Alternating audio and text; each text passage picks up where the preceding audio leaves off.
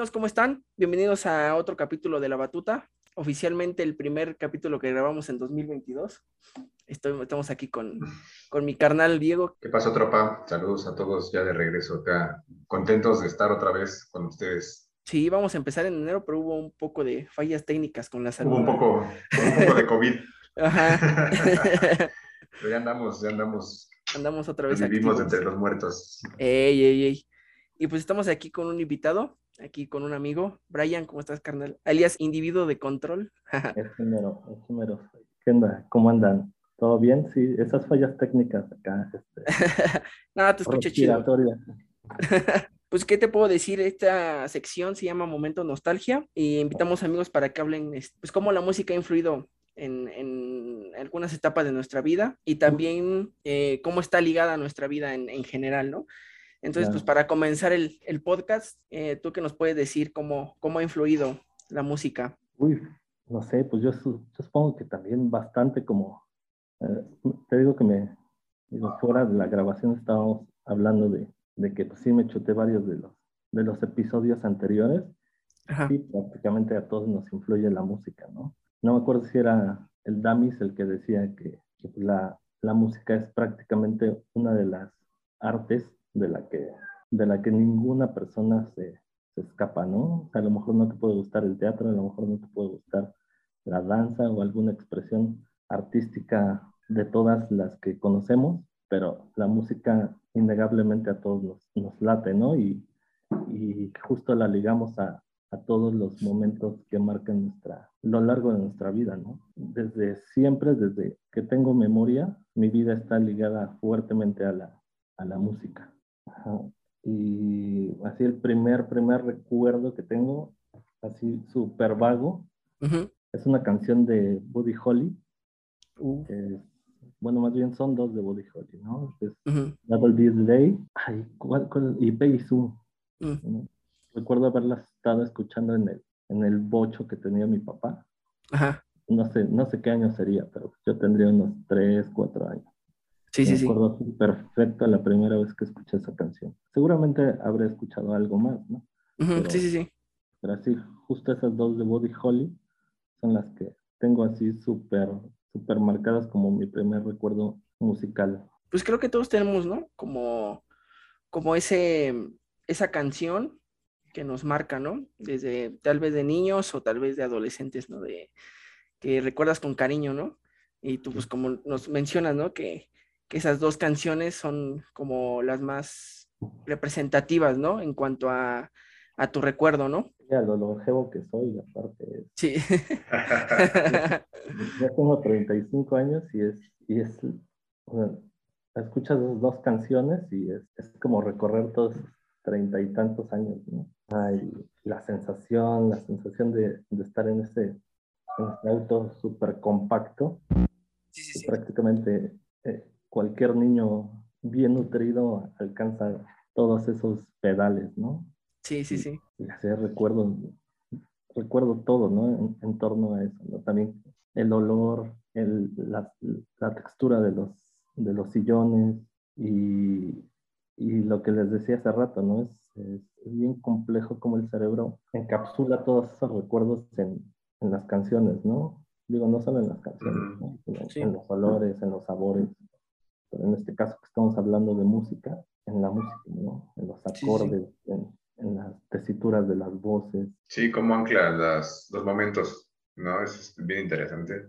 Sí. Y aparte, pues, precisamente, oh, este, como mencionando eh, el nombre de la cápsula, ¿no? Que es como momentos de nostalgia, pues sí te traslada y te manda esos momentos que, que marcan tu vida, ¿no? Porque yo creo que no, bueno, a mí si me preguntas cuál es mi primer recuerdo de la infancia, no te sabré decir porque como que tengo muchos presentes que me vienen por momentos, ¿no? Y es como de, ay, no, este fue en tal lado y todo. Pero las canciones como que te, te fijan de esos momentos, ¿no? Sí. O sea, un, un momento que tú vives en tu niñez o, bueno, en cualquier etapa de tu vida, ¿no? Ujú. Eh, a lo mejor no, te, no lo ubicas eh, en una línea temporal. Sin embargo, cuando hay una, una rola o una, eh, pues, una canción específica, como Ujú. que sí generas esa ancla y sí te traslada, ¿no? Como esa, a esa época en donde, donde la viviste, ¿no? Sí, A mí, a mí me pasa mucho con, o sea, en general, mi, mi papá era muy melómano, ¿no? Creo que ya los que, ya el, el- el auditorio ya conoce eso, ¿no? Que Sí, sí, sí. Entonces, eh, escuchaba mucho rock inglés, pero también eh, escuchaba eh, música instrumental. Entonces, esta rola de eh, eh, Se Busca, ¿no? La, la clásica del silbito de los 15 años. Mm, Ujú. Este, la flauta de pan. Pero, bueno, sobre todo me pasa mucho con eh, Popcorn de Electric Coconut y Apache de los Shadows. uh, ¿no? que son rolas que yo me acuerdo de escucharlas de niño y que me, o sea, me volaban, ¿no? o sea, era como te trasladaban a otro lado. Y entonces, eh, pues te queda, te queda bien marcado eso en la memoria y, y- y en los sentimientos, ¿no? Y, y llegan esos momentos como de añoranza, de esa infancia, ¿no? Donde pues, no había broncas, ¿no? Todo, Ujú. quizás antes el problema más grande que puedes tener era querer un juguete y no podértelo comprar, ¿no? Quizá. Exacto. pero eran cosas como bien, bien padres. Y esa música en general me gusta mucho, la, la música instrumental, también porque mi abuelo la escuchaba mucho, ¿no? Que, que todavía, bueno, un saludo a mi abuelito que ahorita tiene COVID, y todavía afortunadamente todavía lo tenemos con nosotros, pero eran, eran rolas que él, que él nos ponía Ujú. de, de niños y las disfrutábamos muchísimo, o sea, en, en familia, en las reuniones familiares, ¿no? Eso y, y eso y rock and roll, o sea, rock and roll en español. Uh, Son todas, las- todas las rolas en inglés de los 60, pero, pero Sí, dobladas al español y cantadas por los Los, y los locos y dedos meras. Todos esos, ¿no? Que también está chido ese rock también. Al principio yo renegaba de ese rock y decía, ¿esto qué, qué onda? Eh. No, está bien padre, no manches. Está súper chido. Yo creo, sí, sí está súper chido.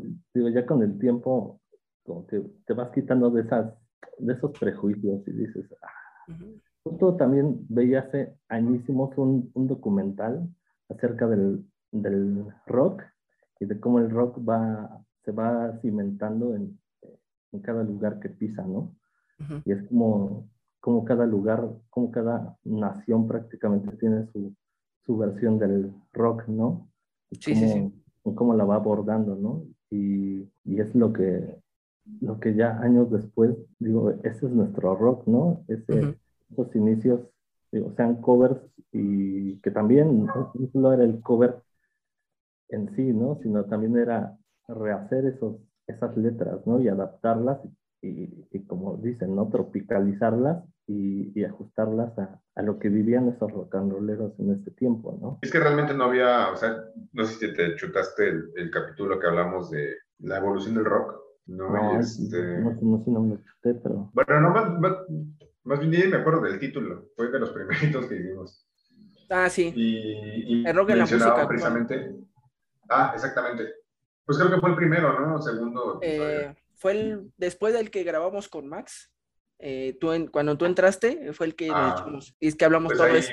ajá, y ahí mencionamos precisamente que pues no había, este, no había propuesta, ¿no? En español.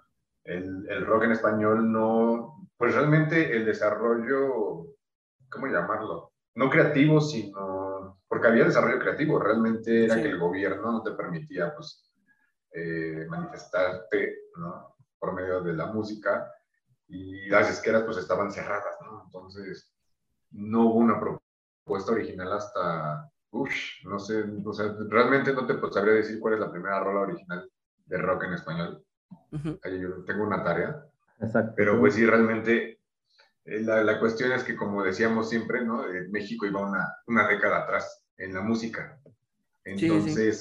Pues las rolas de los 50 llegaron aquí, o sea, todo lo de Elvis, eso, de los 60 y lo de los 60 llegó hasta los 70 Entonces estábamos escuchando la- las rolas de, de El País Vecino, pero pues adaptadas a, a- al español, a tu lengua nativa y, y- y obviamente a las regiones. Así es, entonces ahí te encuentras con Bule Bule y con Popotitos y con, Sí. Sí, con Twistigritos y todas esas rolas, ¿no? el rock de la cárcel. De la Eh. Aparte que, pues imagínate, estamos hablando que pues, no había difusión, ¿no? Si tú quieres escuchar, eh, no sé cómo se manejara en ese entonces la distribución de los discos, ¿no? De la música.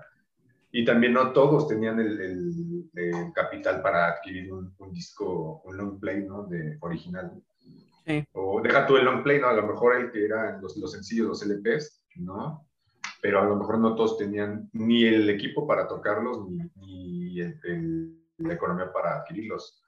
Entonces, pues, no había esa difusión de la música, ¿no? Entonces, de repente, pues, ¿qué era lo que tenías que hacer? Pues adaptar las rolas al, al, a lo que tenías aquí, ¿no?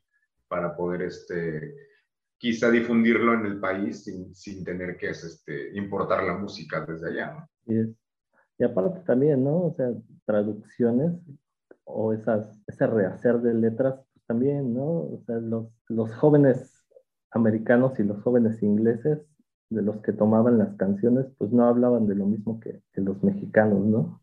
Entonces, también era como una necesidad de decir las cosas como las vivías, ¿no? Entonces, digo, las letras de las, de las readaptaciones en español, pues no son las mismas en, en inglés, aparte la métrica y, y, todo lo que tiene que ver con, con, la, con la lírica, pues tampoco, tampoco te da para hacer la traducción eh, tal cual, ¿no? Entonces, pues yo supongo que también de ahí viene ese, ese rehacer de, de, la, de las líricas. También creo que como el, creo que lo mencionamos también, ¿no? En el, el, documental de Rompamos Todo, el de Rompan Todo, donde hablan de, de que en Argentina, por lo menos en, principalmente en Argentina, Chile y México, el rock se veía muy mal, ¿no? Esto por, por los gobiernos que había, ¿no?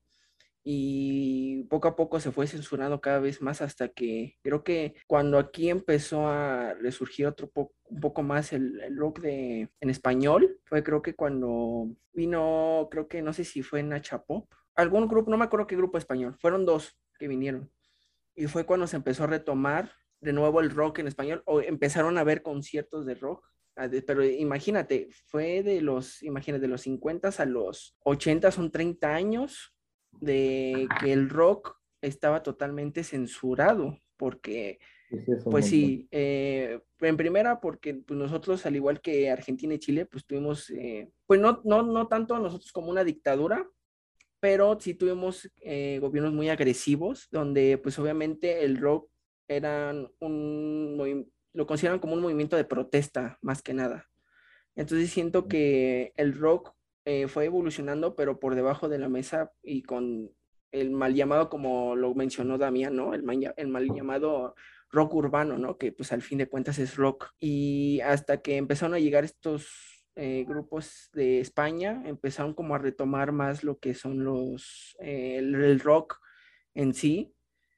Pero pues imagínate, 30 años donde un género musical estuvo bajo las sombras y, fue evolucionando, pero, pero no era tan relevante como es ahora, ¿no? Que pues ahora ya todos pueden escuchar rock y en ese tiempo si escuchabas rock es que eras un güey que eras o un anarquista o un güey que estabas, eras, estabas contra el gobierno, entonces creo que sí, no dejaron de evolucionar de una manera orgánica el rock, sino que como, como a madrazos, ¿no? Yo siento así. Y, y, y, se ha visto, ¿no? Se ha visto muy cañón y pues ahorita pues ya el rock en español, ya eh, más el, aquí en México, pues se quedó y se ha quedado como rock urbano. Realmente mucha gente lo, lo conoce como rock urbano, no lo conoce como rock en, en, en sí. Entonces, pues sí, creo que en, por lo menos en Latinoamérica, eh, el rock pues siempre fue como mal visto, ¿no? Yo digo que hasta la fecha, pero pues creo que ya no hay tanta, tanta, este, tanta censura, ¿no? Pero sí, creo que no dejaron evolucionar tan, tan bien el rock en Latinoamérica. Y yo, yo lo siento así. La onda es como todo, o sea, por ejemplo, Alex Lora, ¿no? Haber aguantado todos esos años. Sí. Y aún así seguir la carrera. O sea, después de tantos años después, haberte brincado la barda de toda la, censura, la represión. Sí, Aparte con letras, letras que sí iban eh, totalmente hacia el gobierno. sí. Y letras un tanto pues sí, llamarlas como agresivas o, transgresoras ¿no? del, del, sistema y haber aguantado es todo un logro, o sea, es todo un mérito, ¿no? Porque, pues ya para los ochentas ya le, todos le caerían cantar al amor, ¿no? Entonces, sí, sí, sí, sí. Maná, ¿no? Maná no habla de otra cosa, ¿no? Sí, también era lo que adaptar, ¿no? Así como muchos otros grupos, como, como Botellita de Jerez, como Ritmo Peligroso, como como todos esos grupos que también, como Jaime López, que también empezaron a tener una proyección en medios, principalmente en la tele, Sí, pero, pero con estas, con estas restricciones, ¿no? Tenía que ser un poco más comercial y tenía Ujú. que ser hasta cierto punto también como entre, quizá no sátira política, pero, pero sí, sí un poco como un acto teatral también, como, como botellita, ujú, y que les permitiera abrirse esos espacios, ¿no? Que después algunos ya fueron vetados, ¿no? Y, bastante.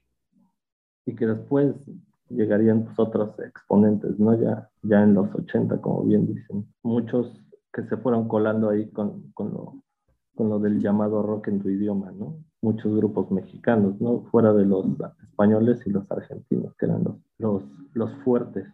Sí, de hecho. Ajá. Sí, sí, sí. Sí, y aparte creo que había, eh, en Latinoamérica había propuestas muy, muy, muy buenas en rock, pero por lo menos hay grupos en Argentina que no los dejaron avanzar por lo mismo. Y eran propuestas muy buenas de rock y desgraciadamente por todo este, eh, por toda esta política, eh, no los dejaron y algunas hasta ya no, ya no existieron por lo mismo.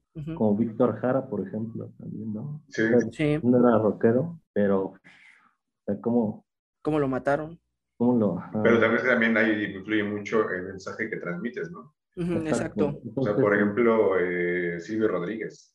Mm, eh, también. tiene, o sea, también el seguir con tu carrera de- después de tantos años y también con esos mensajes, Sí, eh, es, es todo un mérito.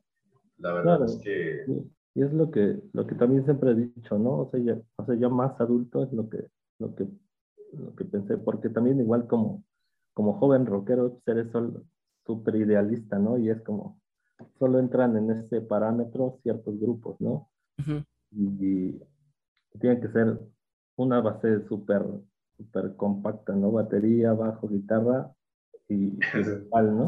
ya no entra otra cosa, ¿no? Si eres así súper cuadrado, ¿no? Ya no entran ni congas, ni percusiones, ni a lo mejor ni teclado, ¿no? Pero ya con la adultez pues te va ganando como, como el, el sentido de, de darle la razón a las cosas que tienen la razón, ¿no? Y es, y es donde, donde precisamente el rock no es, no es los elementos que te conforman, ¿no? Sino la actitud que, que tienes contra, contra lo que estás versando o, o el mensaje, como bien dice Diego, ¿no? El mensaje Sí. es lo que le da la fuerza al, al rock, ¿no? Ujú. Es como Jethro Tull, ¿no? Jethro Tull, ¿quién se imagina una banda con, una, con un flautista, ¿no? Una, una Sí. banda ah, que está ahí, estás ahí como el flautista de Hamlin tocando, cualquiera diría, no, pues eso no es rock, ¿no? Pero- lo dicen de Mago de Oz. Sí, ajá, exacto. Así que Sí. acaban de venir y ya van a regresar otra vez. Sí. Pues sí, creo que, creo que es también lo... No, sí que sí, sí, sigue. Y pues entre esas cosas son las que, las que te van marcando, ¿no? Y es, de lo que lo damos hace rato, ¿no? O sea, es- las personas que les tocó este rock, pues lo vivieron así, ¿no? Ya a nosotros nos tocó pues algo ya un poco más suave, ¿no? Ya, ya filtrado todo eso, ¿no? Ya una industria súper establecida, ya, ya con ese ideal de que puedes hacer una carrera como rockero y no quedar en el intento frustrado, eso pues también está súper bien, ¿no? Pero, pero pues, pues la actitud es la que, la que se va quedando, ¿no? Pero fíjate que yo agradezco mucho el hecho de haber eh, crecido en los noventas porque precisamente a nuestra generación les tocó disfrutar del boom del, del rock en español, ¿no? Y del, del, como dices tú, del rock en tu idioma. Sí. Y entonces todas esas bandas que, que se gestaron en, en los ochentas tuvieron su apogeo en los noventas y nos tocó vivir todo ese desarrollo y esas rolas clásicas, que a lo mejor nosotros las añoramos tanto precisamente por el hecho de haberlas visto eh, crecer y algunas Mm. nacer, ¿no? Pero pues fue un, fue un movimiento bien padre, que de hecho ya está suena, suena eh, muy antaño el decirlo, ¿no? Porque ya con toda la música actual y todo el, el- el, este, lo, ¿cómo le llaman a estas cosas? Que también le llaman urbana, ¿no? Al- ahora a la música, música Ah. urbana. Ok, Ah, sí, sí, O sea, a nosotros nos tocó realmente como que ver, ya no el nacimiento quizá, pero el desarrollo del rock en español y quizá Sí. también ya su, su deceso, ¿no? De, de, de que ya ahorita, por ejemplo, que mencionaba este Brian, que es este, el discurso, ¿no? Del rock y todo eso, que pues ya no, ya suena a, antaño, porque ya eso ya no es real, ¿no? O sea, no por, ya no por escuchar rock significa que estés este, en contra del sistema o, no. o un movimiento más marcado como los punks, ¿no? Que todavía tienen sus ideales bien, bien plantados, ¿no? Simplemente el rock es como una corriente que, que, puedes disfrutar o que te gusta, ¿no? Que, que hace latir tu corazón al ritmo de, de los beats que trae la, la rola, ¿no? O sea, quizá, bueno, quizá es, es, diferente para algunas otras personas, yo lo veo más como de esa manera ya. No, y aparte creo que cuando crecimos en los 90, también pasamos a una transición muy cabrona, ¿no? Porque hablas de las, de las bandas de andaño que empezaron de los 80s, pero que tuvieron los, sus auge en los 90s. Y después pasamos a los 2000s y hay otros movimientos diferentes que es el, el que sigue como el, el punk, pero más el happy punk y lo que es el emo, ¿no? Que, que empieza como a surgir entre los 2000, 2000 hasta el 2007, 2008 y pues nosotros somos adolescentes, o sea, nos tocó en la época donde empezamos a crecer y empezamos como a vivir como nuestra adolescencia y nos empezamos como a identificar más en ese aspecto y no, no solamente en, en inglés, sino en español, güey. Entonces, creo que empezaron estos cuates de, de, Panda, de Zoé, de todos estos, estos cuates que... La avanzada regia. Empezaron a adaptar todo este happy punk y esto emo de Estados Unidos y lo empezaron a, adaptar a su, podría, podría decirse que a su estilo y a nuestro idioma también. Entonces creo que también eso es una parte en la que recordamos mucho porque la vivimos, güey. Entonces la vivimos cuando estábamos en secundaria o algunos ya estaban en prep. Entonces eh, creo que porque nos marcó en, algo, en algún momento y ahora lo vemos como con algo con más como nostálgico, ¿no? Porque dices, ah, yo viví esa, esa época, ¿no? En el... Tan cañona, tan cañona la nostalgia que ya, hasta salió el, el festival este, el que, When ah, we, were, young. we, we, ah. when, we were young, ¿no? Ese no, la otra es una canción de los Killers, ¿verdad? De hecho, de hecho se llama igual que la canción de los Killers. We were young. O sea, imagínate, o sea, está, está tan marcado eso que, que o sea, los festivales están vendiendo por esa razón. Que a mí si me preguntas, en ese eh, festival faltan muchísimas bandas. Sí, muchas más. Muy buenas de la época, pero pues aún así es la nostalgia vendiéndose al por mayor. Y bueno, por ejemplo, pues esta onda del, también de que sacó Sabor Romo de eh, rock en tu idioma sinfónico, ¿no? Sí, sí, sí, sí. Ese también va destinado a eso precisamente a vender la nostalgia de, las bandas de, rock en español y de llamada de rock en tu idioma de ese entonces. ¿no? Y, y, también le fue bastante bien a la, a la Puro chaborruco, ¿no? Obviamente. Sí.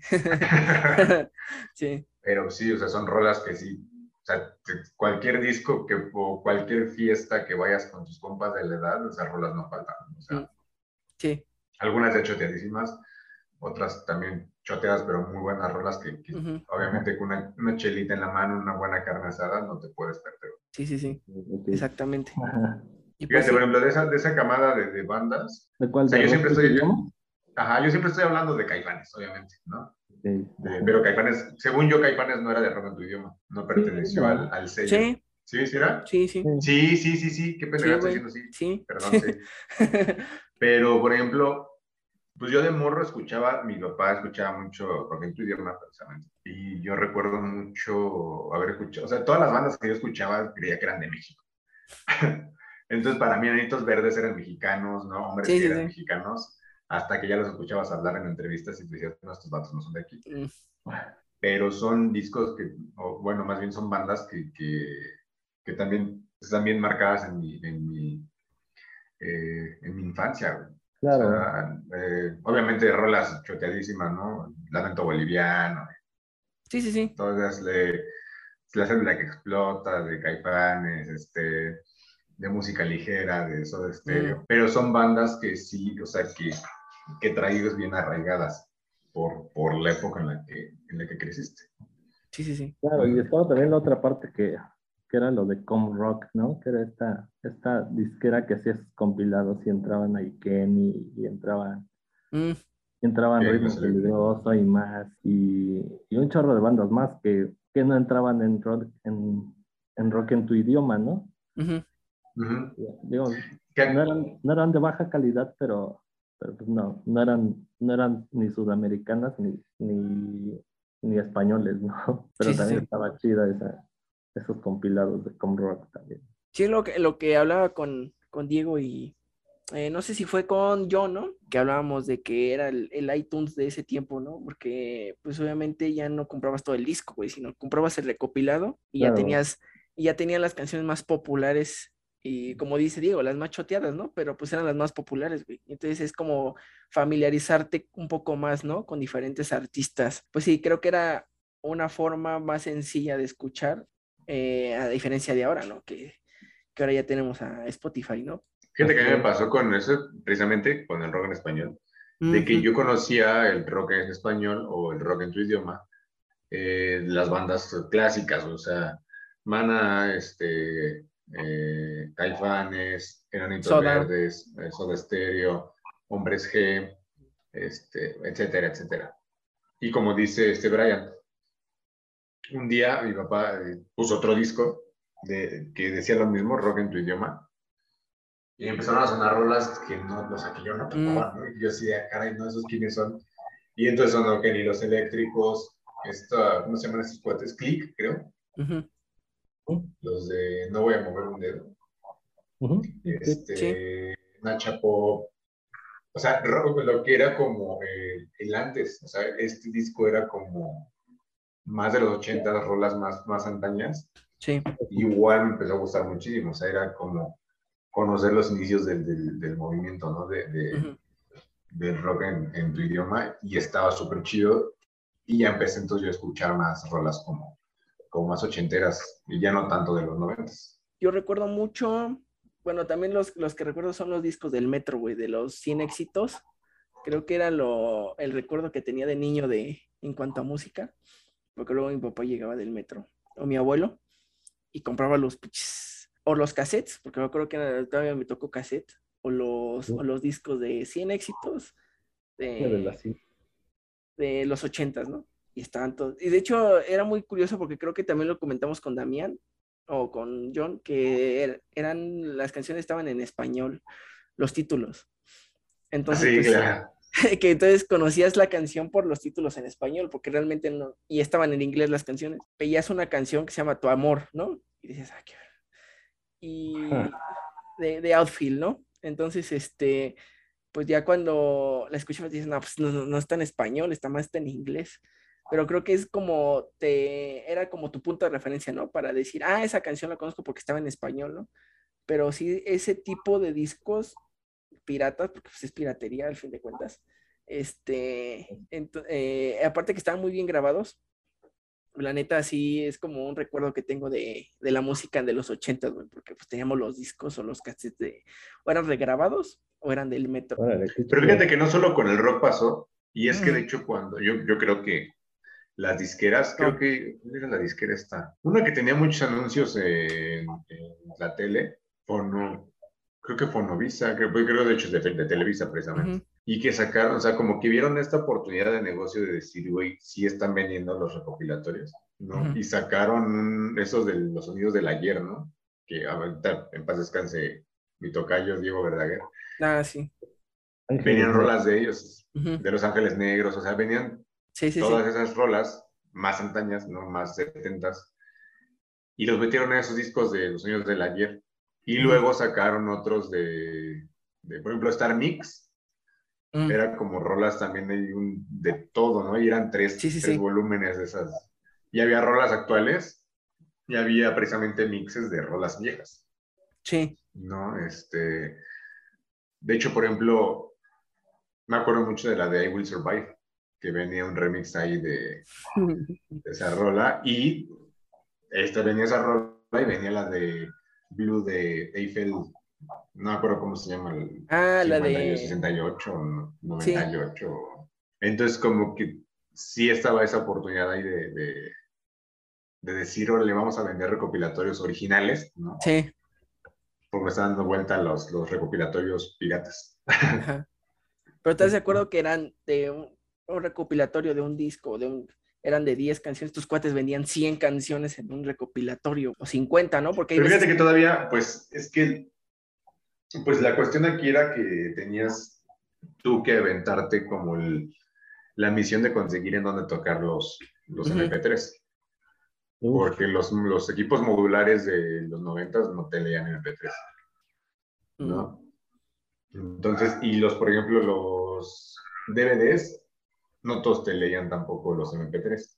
Algunos nada más leían VCDs, ¿no? Sí. Los VCDs y los DVDs. Entonces, si no tenías como el, el equipo, tenías que hacer tu adaptación de, comprarte un Discman que le diera MP3 y meter, por ejemplo, un adaptador de salida de 3.5 de plug a un cassette, ¿no? Para meter el cassette en la, sí, tocar el disco y, que te saliera el audio acá al, equipo popular.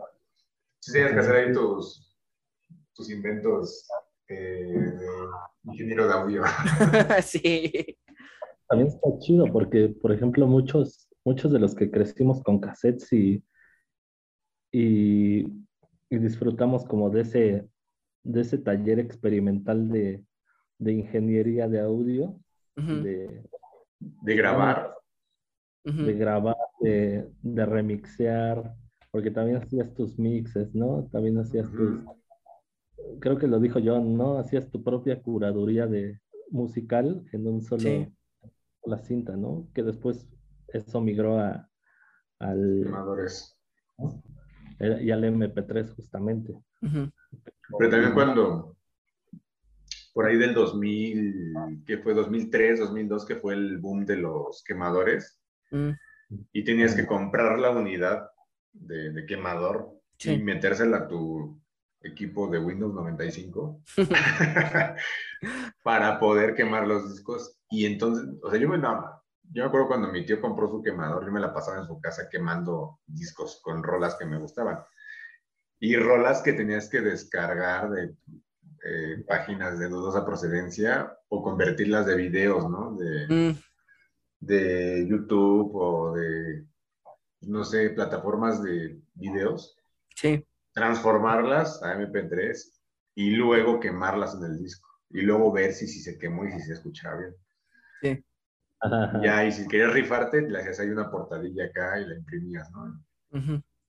Sí, no, pues nada más te dedicabas a escucharlo. Exacto, y justo eso es lo que le dio también en la madre a, esos, a esos vendedores que te hacían tu, tu recopilatorio, ¿no? Por ejemplo, a mí me tocó en el tianguis de la casa de mis papás, me, tocó eh, que allí se ponía un, puesto de discos, de discos originales, de un güey que, también se ponía en el chopo. Mm. Pues traía discos súper chidos, ¿no? Traía, traía en inglés, y en español y traía, pues hacía accesible todo eso, ¿no? Y por ejemplo, yo ahí conocí así un montón de grupos con él, de que le iba y le, le decía, oye, ¿qué, ¿qué onda con ese disco? Ah, no, pues es de, es de los tres, ¿no? De los tres de Chile. Y le decía, ¿en cuánto lo tienes? ¿No? Pues en 200. Y hacía, ah, maldita sea, ¿por qué 200 pesos? ¿no? Y ella me decía, podemos hacer la otra, te lo puedo pasar a un cassette y ya nada más me pagas 30 pesos, ¿no? Y hacía, sí. oh, estás entonces dame, dame uno, ¿no? Ya regresaba la siguiente semana y tenía mi cassette con, con esas rolas, ¿no? Que, con esos discos. Y así me hice como, como escucha de varios, de varios grupos y fui descubriendo un montón de grupos, tanto latinoamericanos como, como en inglés, ¿no? Ahí con ese cuate conocí a, los tres, conocí a Lucibel, conocí, conocí a los Smashing Pumpkins ahí con él conocí a Bauhaus, mm. a, más? a Titán, un montón de bandas conocí con él. Entonces, si no fuera por, por esos, esos tianguistas. Melómanos. Melómanos, porque sí te hablaban así un chingo y yo me podía pasar ahí horas y horas platicando con él y, estaba súper chido. Yo tendría como 14 años quizá, más o menos saliendo de la secu me lanzaba para allá y pues es lo que, lo que te va atrapando, ¿no? Y ustedes, ustedes sabrán cuál es la sensación de eso, ¿no? Sí. A mí me tocó en la prepa un vato precisamente que hacía lo mismo, pero este, este vato vendía, él se dedicaba a producir como sus propios discos, mm. pero de, o sea, puros MP3 recopilatorios de discografías completas de, de bandas. Y entonces ahí, eh, ahí, fue, ahí fue donde conocí a Héroe del Silencio. Fíjate, hasta la preparatoria. Hasta los 16 años. Y, este, y también empecé a escuchar a Motorhead. Eh, también porque le dije, a ver, ¿qué disco acá como de rock medio pesadón tienes, ¿no? Acá como clásico. Y así de, no, pues está el Motorhead, está acá. Este, bueno, tenía ahí varios, ¿no? Y, y me llevé ese. Y entonces ahí empecé a escuchar. Ahí conocí al señor Lemmy Kilmister, ¿no? Y sí, precisamente son gracias a esos cuates que tú conoces eh, las bandas. Y este güey lo que te decía era, escúchalo, si no te late, te lo cambio, ¿no? Y este, o, o lo escuchaba, fíjate o sea, lo, lo, que es la, la nobleza de la gente, ¿no? Porque pues tú podrías quemar el disco, ¿no? O descargarlo a tu computadora y regresárselo y decir, no, no, dame otro. Pero no, este vato así te decía, no, escúchalo y si no te late, te lo cambio. Digo, no, tampoco eran como para ese entonces, no eran baratos los discos, el, el vato los daba en 25 varos y pues en el metro te los daban a 10, ¿no? Siempre los han dado a 10. Yo creo que ahí en el metro no, no cambia la economía. no. Maneja, no son como los, los, hasta los chetos ya valen 12 varos, güey, esos güeyes dando a 10 varos los discos. Y, y este... Utopía ahí. sí. Hay sus propias leyes, güey, rigen allá adentro. No, no, hay, no hay jurisdicciones en ese pedo, güey. Y, este, y te digo, y ese vato te, sí te prestaba los, básicamente te los prestaba o te los rentaba, ¿no? Y tú escuchabas el disco y si no te latía, pues ya se lo cambiabas. Y, este, y si te latía, te lo quedabas. Y yo creo que era como su negocio, que realmente como que el vato sí ubicaba los gustos de la banda y pues te quedabas el disco. Ibas y comprabas otro y otro mm. y otro. Antologías también y vendía antologías viendo audiovisuales de bandas y, y así te vas forjando como de tu repertorio, ¿no? Sí. Claro. Vale, sí, sí, a, a, a, había algo ahí muy cagado hablando de recopilatorios. Mi papá tenía muchos videos de esos de recopilación de videos, pero eran de igual en, de piratas. Y recuerdo un, un video que siempre ponían el video en esos pinches recopilatorios. Era la de Dance with the Devil. Eh, ah, claro, de Paladín Mapache. Con el güey, con el penacho, güey, bailando en una discoteca. Era esa. Paladín Mapache esa canción y una... Y es del 2000, esas rolas del 2000. Y aparte también había otro donde estaba el, el, video original, bueno, no original, sino eran estos güeyes, este, que sí, creo que el grupo se llamaba The Devils, creo, eh, que no sé de dónde eran estos cuates, pero el, el de cajón era el güey este bailando con el penacho y el otro video era del de, de Believer de Cher. Esos pinches. Ah, sí. Esos dos pinches videos de los 2000. Bueno, el de Cher creo que es del 96, 97, pero siempre los recopilatorios ponían esa pinche canción. La de Eiffel, la de Blue, y esa, güey. Es que es de la, de la época. Del de 97 al 2000 se dieron esas rolillas. Con Ajá, la de era... Magdalena de. Ah, sí. De, de, de, Sí. De esa te venía la de una de Polymarch, la de ta ta ta ta ta ta ta ta Venía sí, sí, esa, venía la de Junior Vázquez, la de... Sí. Y mi compa le decía la de la electrónica de mercado. y venía, hay, hay otra rola de esa que venía. Me estoy acordando. Obviamente es la de, obviamente la de, la de Mesa que más aplauda. Ah, sí. Sí, sí, sí. Eran las de cajón, güey. Y hay otra rolilla de electrónica que venía de ese... Que ahorita, se, la tenía, ahorita la tenía y se, se me fue. No sé si me acuerdo, les digo cuál, pero sí venían esas de cajones. Y es de esa época, o sea, es del 97 al 2000. Ajá. Y en esos discos de recopilatorios venían esas rolas. De, ah, esta que dice la de Touch Me. Na, na, na, ah, la de Willy Benassi, de Satisfaction. Ajá. Sí. sí, o sea, estas esas rolas venían en esos discos. De las morras ahí martillando y... Satisfaction. Satisfaction. Sí, sí, sí, me acuerdo. Sí, Pero... esa era la de cajón, y recuerdo mucho, ahí tengo que ahí, ahí tengo el pinche DVD ahí todo rayado de cada, cada rato lo poníamos, güey. Pero esa de, de Devils, no manches, era la, la, de cajón de esos pinches recopilatorios, güey. Es la, la, que la escucho y me, me, imagino al güey ese con el penacho bailando ahí con la antorcha, güey. Entonces, creo de hecho, que... de, esa, de esa onda, me acuerdo Ajá. mucho que pegó se, se, viralizó la rola esta de que salía en Blade de de Vampiros. cuando entra la, al antro, la rolilla que suena ahí, esa también se volvió súper, súper. Yo no me acuerdo. Como- como es un chingo que no veo esa película. Una, de hecho, es como. Y es cuando el vato está como en la escena ahí del- de, la discoteca y está Ajá. Desmadre. de vampiros. También, o sea, esa, seguro venía esa rola y venía Sí. la de Rocky's Dead de Marilyn Manson, porque cuando salió Ah, Matrix sí. así mamaban esa canción. Entonces, sí, esas también como que son rolas que también traigo bien así, bien guardadas en el chip. Yo de esos recopilatorios conocí a Rammstein porque venía la de Links to y la de la de Du hast ¿Verdad? y la de Links to, la de las hormigas. Híjole, esas pinches canciones. Dije, pues estos güeyes vergas. Es cuando me volví niño Rammstein porque fue porque escuché, vi esos dos, dos este videos. Pero el de Du hast era el, el de cajón, el de cajón Sí, siempre. esa y, y yo me acuerdo mucho de esa y la de Sensor. Sensor. Ah, sí. Eran como las que las que yo topaba. Ah, y la y que yo sale pensaba, yo pensaba que ese era el primer disco Ah, de, de Rammstein. Ya después. o la que sale en Triple X, güey. Que era el video oficial. Ah, por supuesto. Sí, pues también es de la, de la década, de la época. Y, y todo lo que era Eurodance, ¿no? La de, la de Be My Lover y todo eso, la de. eh, la de Everybody. uh, uh, uh. Esa también. O la de italiano. Tan, Ah, tará, eran unos robots. Era, pero era versión. vero. Esa. Sí, güey. Era de la versión de la versión tecno, Eurodance. Verga, qué, Sí, re- buenas. Qué recuerdos. rolas. Eh, sí.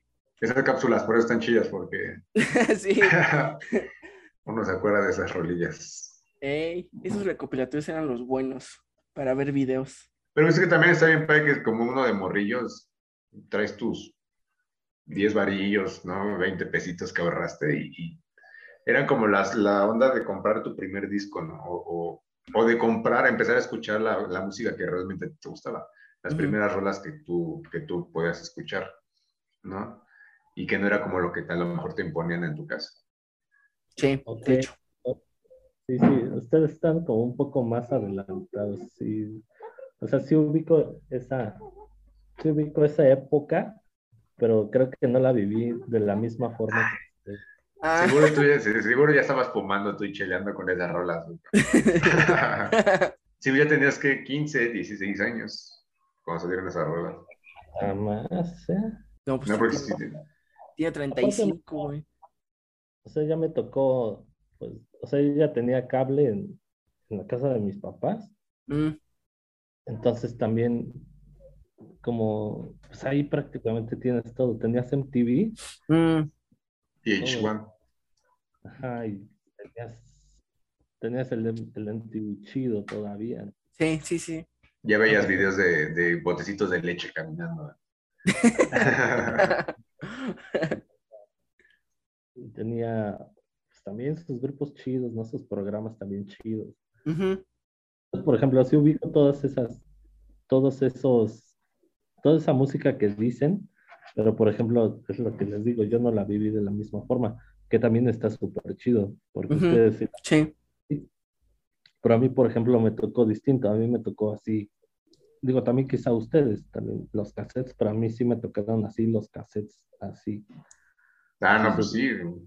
sí. Súper fuertes y Y también me, también me tocó quemar discos, pero también ya, yo no tenía internet, pero tenía un amigo que tenía, y entonces ahí, me, ahí nos la pasamos todo el día este, descargando música de Ares o de cualquier sitio, y Sí. ahí nos la pasamos horas y horas y horas, pero realmente a mí mi taller pues, fue en la casa de mis papás con, con, pues, con los acetatos de mi jefe y con y con los y con los cassettes, ¿no? Y ahí me la pasaba horas y horas y horas.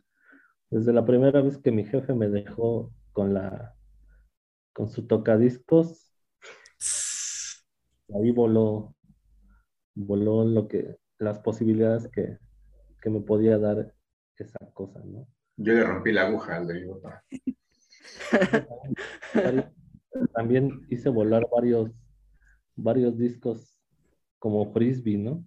Ah, sí, por supuesto. es lo que le estaba diciendo, creo que le estaba diciendo a John, ¿no? Que, que, Sí. Sí, sí, Mi sí. primer disco fue el de el, El de thriller, eran ¿no? tres. El de thriller, ajá, Ajá. lo, lo aventé y se tronó en la pared. El soundtrack de las tortugas ninja de la película. Mm. Y el de Caló, Uh, el de Caló con letritas verdes. eh, ujú. Sí, sí, sí. Esos fueron mis tres primeros discos. Y yo tendría como cuatro años, creo, cinco años, por ahí así. Sí, no más. Yo creo que cuatro porque...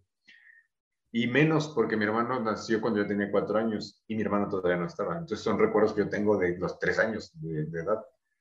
Entonces está los tres, cuatro años por ahí andará ese, ese lapso.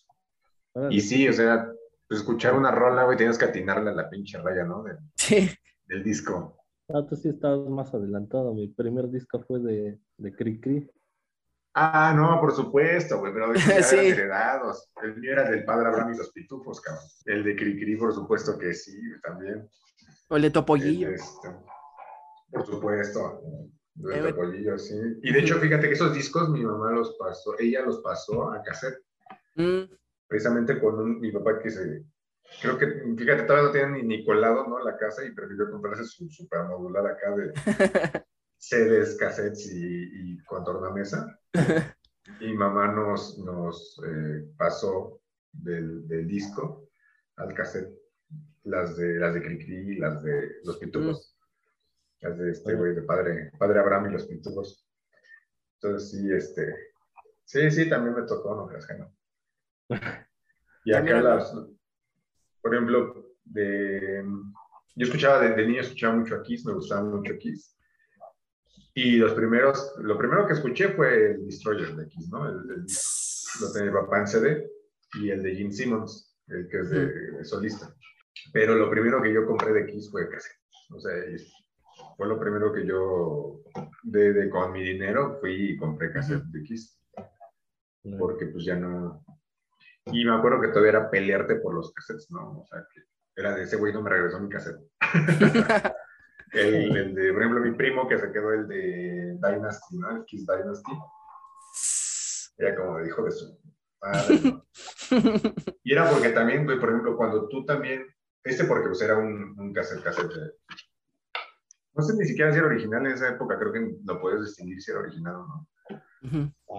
Pero cuando tú le dedicabas tiempo a grabar un cassette y te quedaba chido, que no se te traslapaban las rolas. Sí, y sí. todo, Y alguien se lo quedaba, daba coraje, güey, que era como, no manches, me tardé todo un día descargándolo, ¿no? O, o lo que dice Brian, que te ibas a, a- yo tengo que ir a casa de mi tío, bueno, de mi abuela, porque mi tío no me lleva mucho de edad, me lleva siete, no nueve años, que ocho años, ocho años me lleva, y entonces era conectarte, güey, al pinche internet, que te regañaban porque el teléfono no servía, ¿no? Y escuchaba que acá el... Sí. Y entonces descargar una rola te tardabas años, ¿no? Y, y entonces imagínate llenar un disco con 15 rolas, 10 rolas, era invertir días ahí. Ujú. Y llegaba tu compa acá de, ah, está chido, a ver, préstamelo y no te lo devolvía, o sea, te lo daba todo rayado, era como, no manches. Hubiera quemado otro. Que me costó Ah. tanto. Sí, entonces todas esas cosas son como, pues cosas que ya, ahorita en Spotify, en YouTube, este, Está bien fácil Music, todo. en Deezer, todo eso, pues, clic y lo escuchas, ¿no? Ajá. Pero también es lo que decíamos la vez pasada, que ya no te sientas a escuchar, eh, a escuchar un disco, ¿no? Ya no... Yo creo que las bandas que nosotros escuchamos, las aprecias por todo su trabajo eh, musical que traen, ¿no?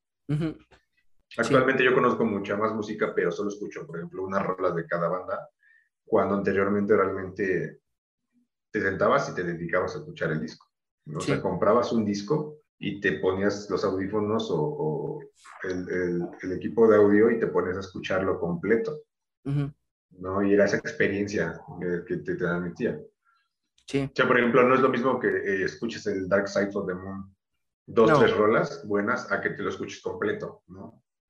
Claro. Es una obra, una obra maestra. Sí. O estas, estas ondas como más, más recientes como las de Muse, ¿no? Que digo que no, no me refiero a que sea el concepto de ellos, sino que son como sinfonías en discos, Sí. no sinfonías rock, que tienen partes, ¿no? Y tienes que irlas escuchando, ¿no? Sí. Es como las cuatro estaciones de Vivaldi, que no es lo mismo que te escuches una rola, ¿no? Ah, que toda. A que realmente escuches todo completo las cuatro estaciones y entiendas por qué es así. O sea, son cosas muy, Sí. muy, muy locochonas que, que, que se están perdiendo. Quizá está padre que la gente pueda acceder a más música y conocer y ampliar su, su biblioteca musical, pero se está perdiendo también esa, esa cuestión como de, de realmente apreciar una obra discográfica, un álbum. Sí. Sí, sí, se vuelve también más redituable, siguiendo épocas actuales, hacer ser un artista de sencillos que ser un artista de un disco conceptual, ¿no? Pues es como el fast fashion, pero aplicado a la música. Sí. Claro. Y, o sea, son muy pocos artistas los que, los que lo siguen haciendo, ¿no? Sí, de hecho. Y, también está chido. Las, las dos son válidas, ¿no? También está súper bien. Claro, Que también un artista le pueda dedicar todo a una, a una sola rola. Que diga, Ujú. ah, le voy a toda esta. A lo mejor no voy a hacer 10, pero Con una. madre, una le voy a dar todo, ¿no? Y el Sí. siguiente mes, el siguiente a otra, ¿no? También está- pues está chido eh, eso precisamente como apreciar eh, la- ambas partes, ¿no? Lo, lo que estás diciendo. De, escuchar una sola rola, ¿no? Y en versión digital, ¿no? A, a él también haber crecido con esta onda de los, de los álbumes, desde los LPs, ¿no? Que era, no los rayes porque ya no va a servir, y los CDs igual, ¿no? Y de los CDs y los cassettes, abrir el libro y ver las letras y ver todo el arte que tienen los discos, ¿no? Yo ahora, recientemente me mudé de casa y saqué mis discos, ¿no? mis CDs, y me puse a ver los, los libros y fue como de, wow, no manches. O sea, y hay un disco que me gusta muchísimo, el, el diseño de la, del, del libro de portada, que no, no sé si tengo un nombre específico eso de el librito. El booklet. ¿De qué? El booklet. Bucle. Con C y con T al final. Ajá. Mm, Como book, Como Booklet. booklet. TT. Ah, bueno, ya, anotado. Y me estaba che- checando los discos de, de Slipknot. Uh, Entonces tengo el de, el de Iowa, el que es este plateado, la portada. El Iowa, ¿no? Ajá, y, y el libro es una verdadera pasada, o sea, es como, Sí. aparte es translúcido, Está ¿no? Y, son las nueve máscaras con un chingo como de glifos atrás que si los juntas forman un mapa acá como satánico. y- sí, sí. No, pues es una pasada de la... Ese, ese disco es un- no, no, no, me encanta y no me acordaba, o sea, no me acordaba que lo tenía. Órale, sí, No, este entonces... carnal lo tiene y también, ah, no mames, está súper chingón. Aparte, en Sí, sí, está en, brutal. en sí el disco es una joya, güey. Está muy cabrón. Y luego, luego lo haces como tipo edición especial. Creo que es, eso, es lo, eso es lo más chingón, ¿no? De poder comprar un disco y darte como el, el gusto de decir, voy a comprar una edición especial, ¿no? De, de, de portada eh, como, como tipo, como dice este Diego, ¿no? Como tipo book, que era, pues, algunos tenían como una cosa más artística, o a veces tenían el DVD y el, el disco en sí. Entonces creo que ahora ya se está perdiendo todo eso, güey, de, de decir, ah, El arte de la portada, güey. exacto, o sea, todo el, el esmero, arte, ¿no? el arte fotográfico. Exacto, O sea, porque muchos también tenían o sea, arte fotográfico.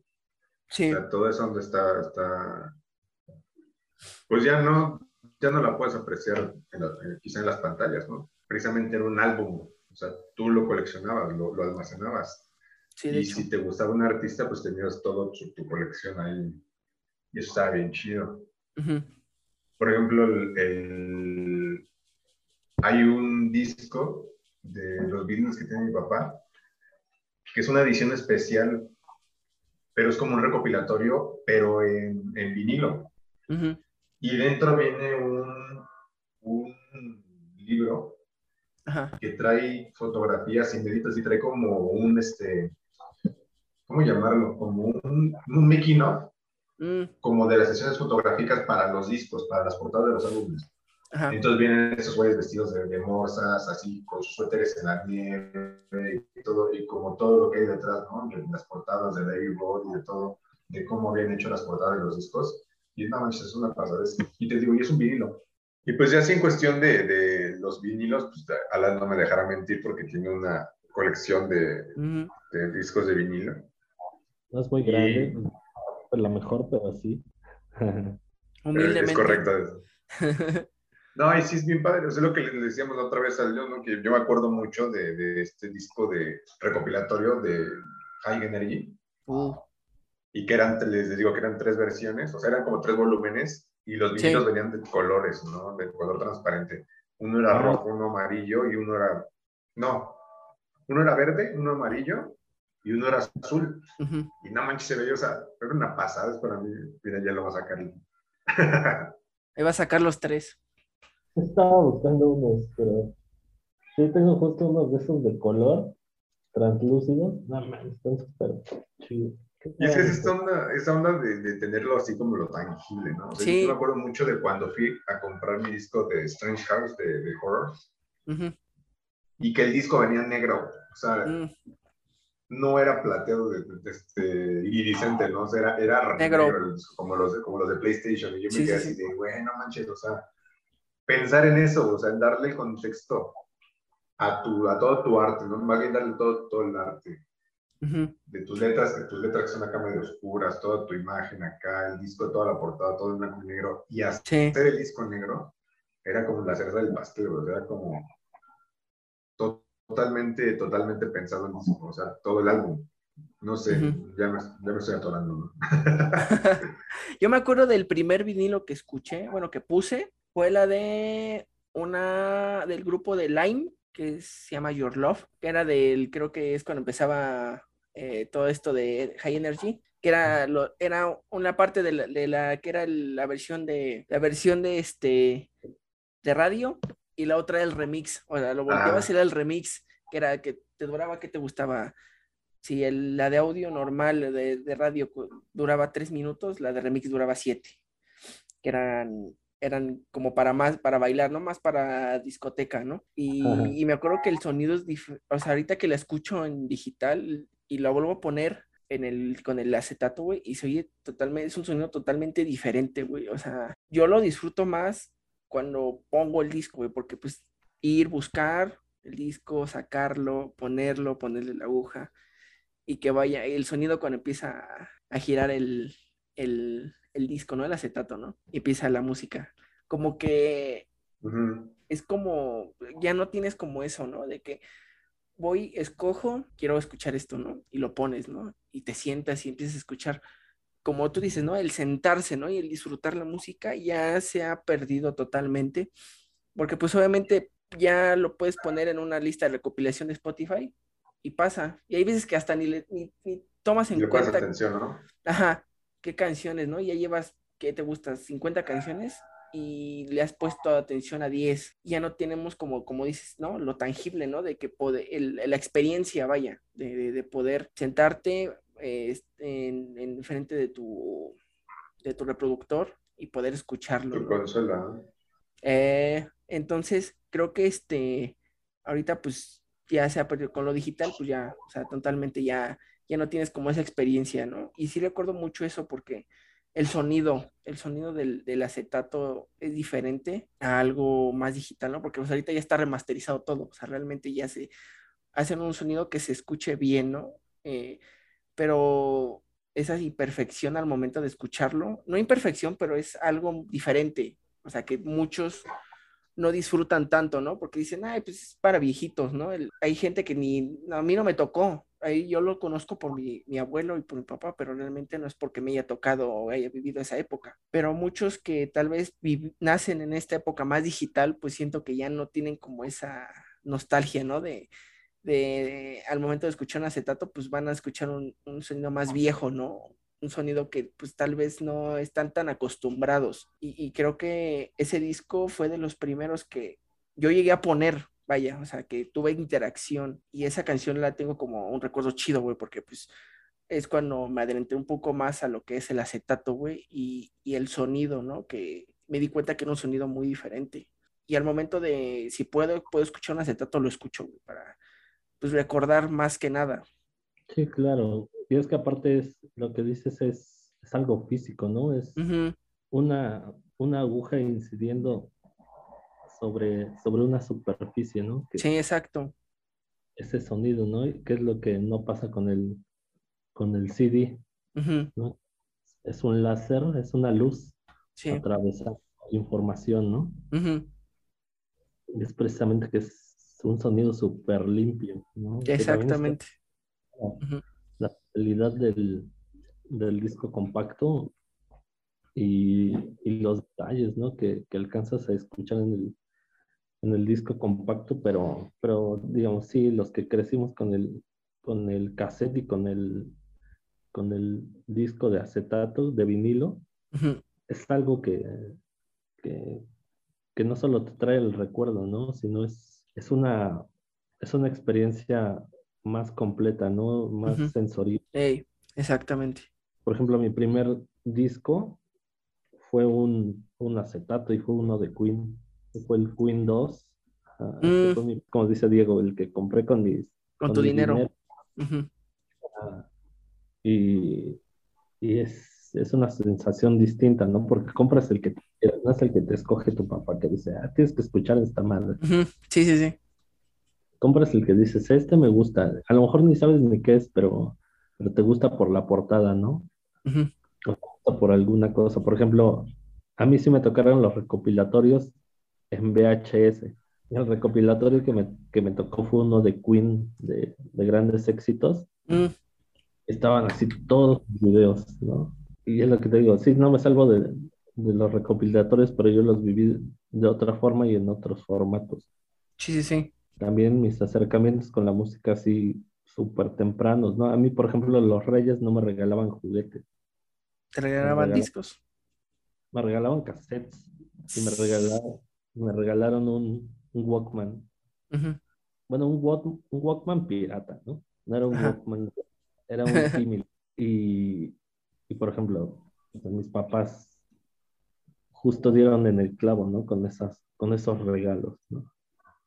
Porque porque se daban cuenta que me gustaba, que me gustaba estar ahí husmeando entre, entre los discos y entre los cassettes, y que me la y fueron como, como muy observadores en, en que traerme de Reyes ese, ese era un buen regalo.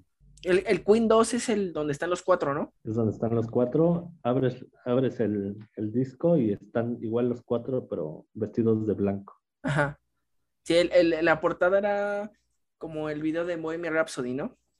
Sí es. Ajá. Ah, sí. No trae Bohemian Rhapsody, pero pues trae este. otras menos conocidas, ¿no? Sí, sí, sí. Trae Right, que también fue uno de sus primeros exitazos.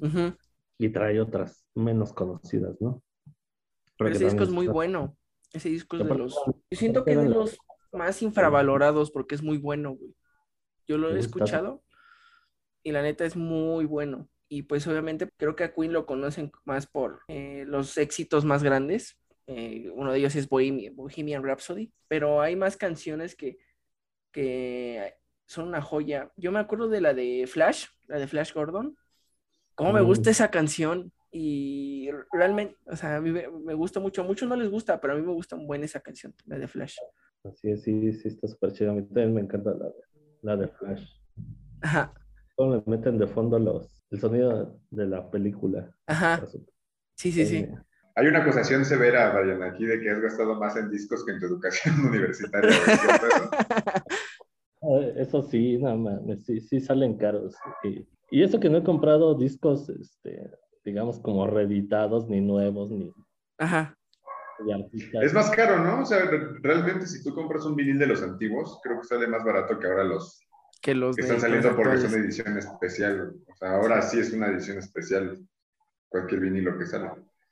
Ah, pues también depende, porque por ejemplo, igual también he hecho así como varias compas de, de tiendas así chiquitas. Y por ejemplo, hay, hay unos aquí en, en la Roma, bueno, hay un chingo, ¿no? Pero hay unos que se llaman la tienda de vinil. Y por ejemplo, ellos tienen el cuate este que, que es el dueño de la tienda él colecciona principalmente Beatles. Entonces, pues tiene así como primeras ediciones inglesas de. Ah, pero están más caras, ¿no? Ajá, y. Sí, pues sí. ¿Y de cuánto peso cada uno? 10 mil baros. No sé. Ah, ¿Tú, tú, tú, cuál es lo, lo más que has Más gastado caro. en un vinil? Ajá, o sea, Hasta eso no mucho, ¿eh? Pero, pero digamos, se lo robas a tu abuelito, ¿no?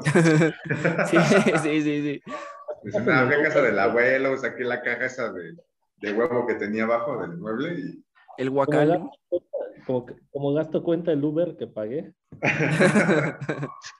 Ah, No, este, creo que el más caro que compré, y es así como, es mexicano y, no es cierto, este es gabacho, es uno de Blind Fate, que es esta, esta banda donde tocaba Eric Clapton, Mm, King sí. ah, ajá. y, y, y- y era super bandota, ese es el que más he gastado, y es así como, y sí estaba así como, como en la en- encrucijada, ¿no? Porque también al mismo tiempo me vendían uno, pero sin portada. O sea, era el disco, Ajá. Ajá. pero me lo vendían sin la, sin la portada. Y me lo vendían mucho más barato, pero, pero sí, pues, la, pues también no sirve de nada. Este, bueno, sí sirve, ¿no? Si solo lo escuchas, pero pues Ajá, también sí, es chido, es chido tener como la portada, ¿no? Ajá, Pero yo me el- acuerdo, el primer disco, eh, que me, bueno, el primer vinil que a mí me impactó, la portada, por pues toda la onda acá rockerona y estética que traía, era el de Quiet Riot. Ah, Quiet Riot, Sí. el que tiene la máscara de eh, metal. la- exactamente ese disco me, o sea, me, me gustaba, me gustaba la Mm, rola, obviamente. Ya cuando lo escuché, obviamente me di cuenta de que la canción estaba chida. Y era de mi mamá ese disco y me platicó la historia. Entonces dice que de las pocas cosas como, eh, de las pocas veces que se podían dar lujos, ¿no? Porque pues, mi familia era de bajos recursos, Sí. este, fue eso. Y, y se acuerda mi mamá mucho de, de que mi abuelo iban pasando en, pues, en una tienda de discos, creo que Discolandia, una de esas cosas, ¿no? Mm, Y mi mamá lo vio en el aparador y le dijo que le gustaba ese, ese disco y mi abuelo se lo compró. Entonces mi mamá le guardaba mucho cariño por eso, que porque el disco no era barato güey, en ese entonces y mi No. abuelo se lo compró a mi mamá para, para tenerlo. Y ese disco todavía está ahí, por ahí anda. Qué chido. Y sí, Está buena, es, la- es donde es como sí, un film de esa noise. rola. Precisamente esa es la canción, entonces. Muy buen videoclip también de esa rola. Eh, sí. Esta- aparte estaba chida la portada, güey. Estaba Muy gigante. Sí. Sí, entonces tú como chamaco, güey, ves a ese güey con chamarra de piel, no, vinipiel, no creo que haya sido vinipiel, no sé si ya existía la No, era- vinipiel roja, Ajá. ¿no? Metálica y con su máscara ahí todo Era como, era como una, psicótico. pues, e- era como una, este, era como una de fuerza, ¿no? Era como una, Ajá, sí, como una camisa de fuerza, ¿no? una era camisa una- de fuerza de piel, ¿no? Creo que sí, no me caray, a acuerdo. ver. Vamos a, vamos a buscarlo. vamos a no googlear. Luego, luego en sí, Mercado Libre hay, hay buenas, hay buenos, hay, hay gente que remata sus vinilos. Hace poco vi, Es que hay mucha banda que saca las cajas completas, güey, y las Ujú. regalan, o sea, hay gente Sí. que ya... yo, En mi vi familia eso sucedió hace unos 15 años, 10 años que mis abuelos se hicieron de todos sus discos. Y Sí, pues se fueron a la basura o al fierro viejo, no sé, algo así. Yo hace poco encontré uno que tenía ahí, bueno, era, era de mi papá, que era el de Monty Crew, creo que era Ajá. el, ay, espérame, ay, ahorita, ahorita les digo cómo se llama el, el disco, es donde tiene el, el pentagrama, Sí, mira, es el Metal Health y efectivamente es como una camisa de fuerza Sí, de piel ajá. roja. sí, sí, sí. Y con su... O sea, ya teníamos este preámbulos de lo que sería Slipknot, ¿no? Pues- ajá, sí, ah, el, el de Shout, Shout at the Devil, el de Monty Crew, creo que es el, es el segundo disco, ¿no ese? eh, el primero, ¿no? ¿Es el primero? Creo que sí, no sé, Mira, pero ese vi, tiene vi el, la pe- película y, tiene el y no de pentagrama. qué se trató. Ajá. Tiene el pentagrama, ahí lo tengo más o menos. Y, y ese lo vi en Mercado Libre en 30 pesos.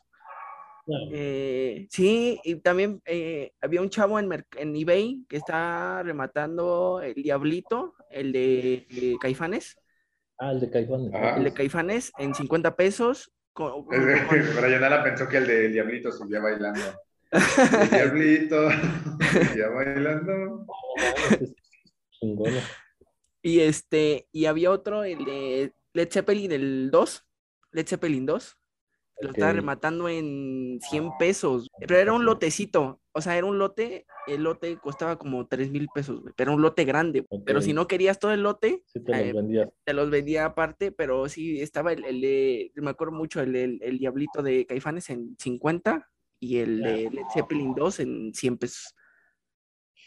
Entonces, no mames, o sea, imagínate, eh, tienes la lana, pues te compras, que te gustan unos 10 discos, güey, unos 10 Sí. vinilos, Ah, pero, pues sí compras varios, ¿no? ajá, pero, y tenía de varios, pero era, tenía todavía la típica caja del el guacal ese como de plástico, ¿no? Donde metías, donde tu papá metía Ajá, los...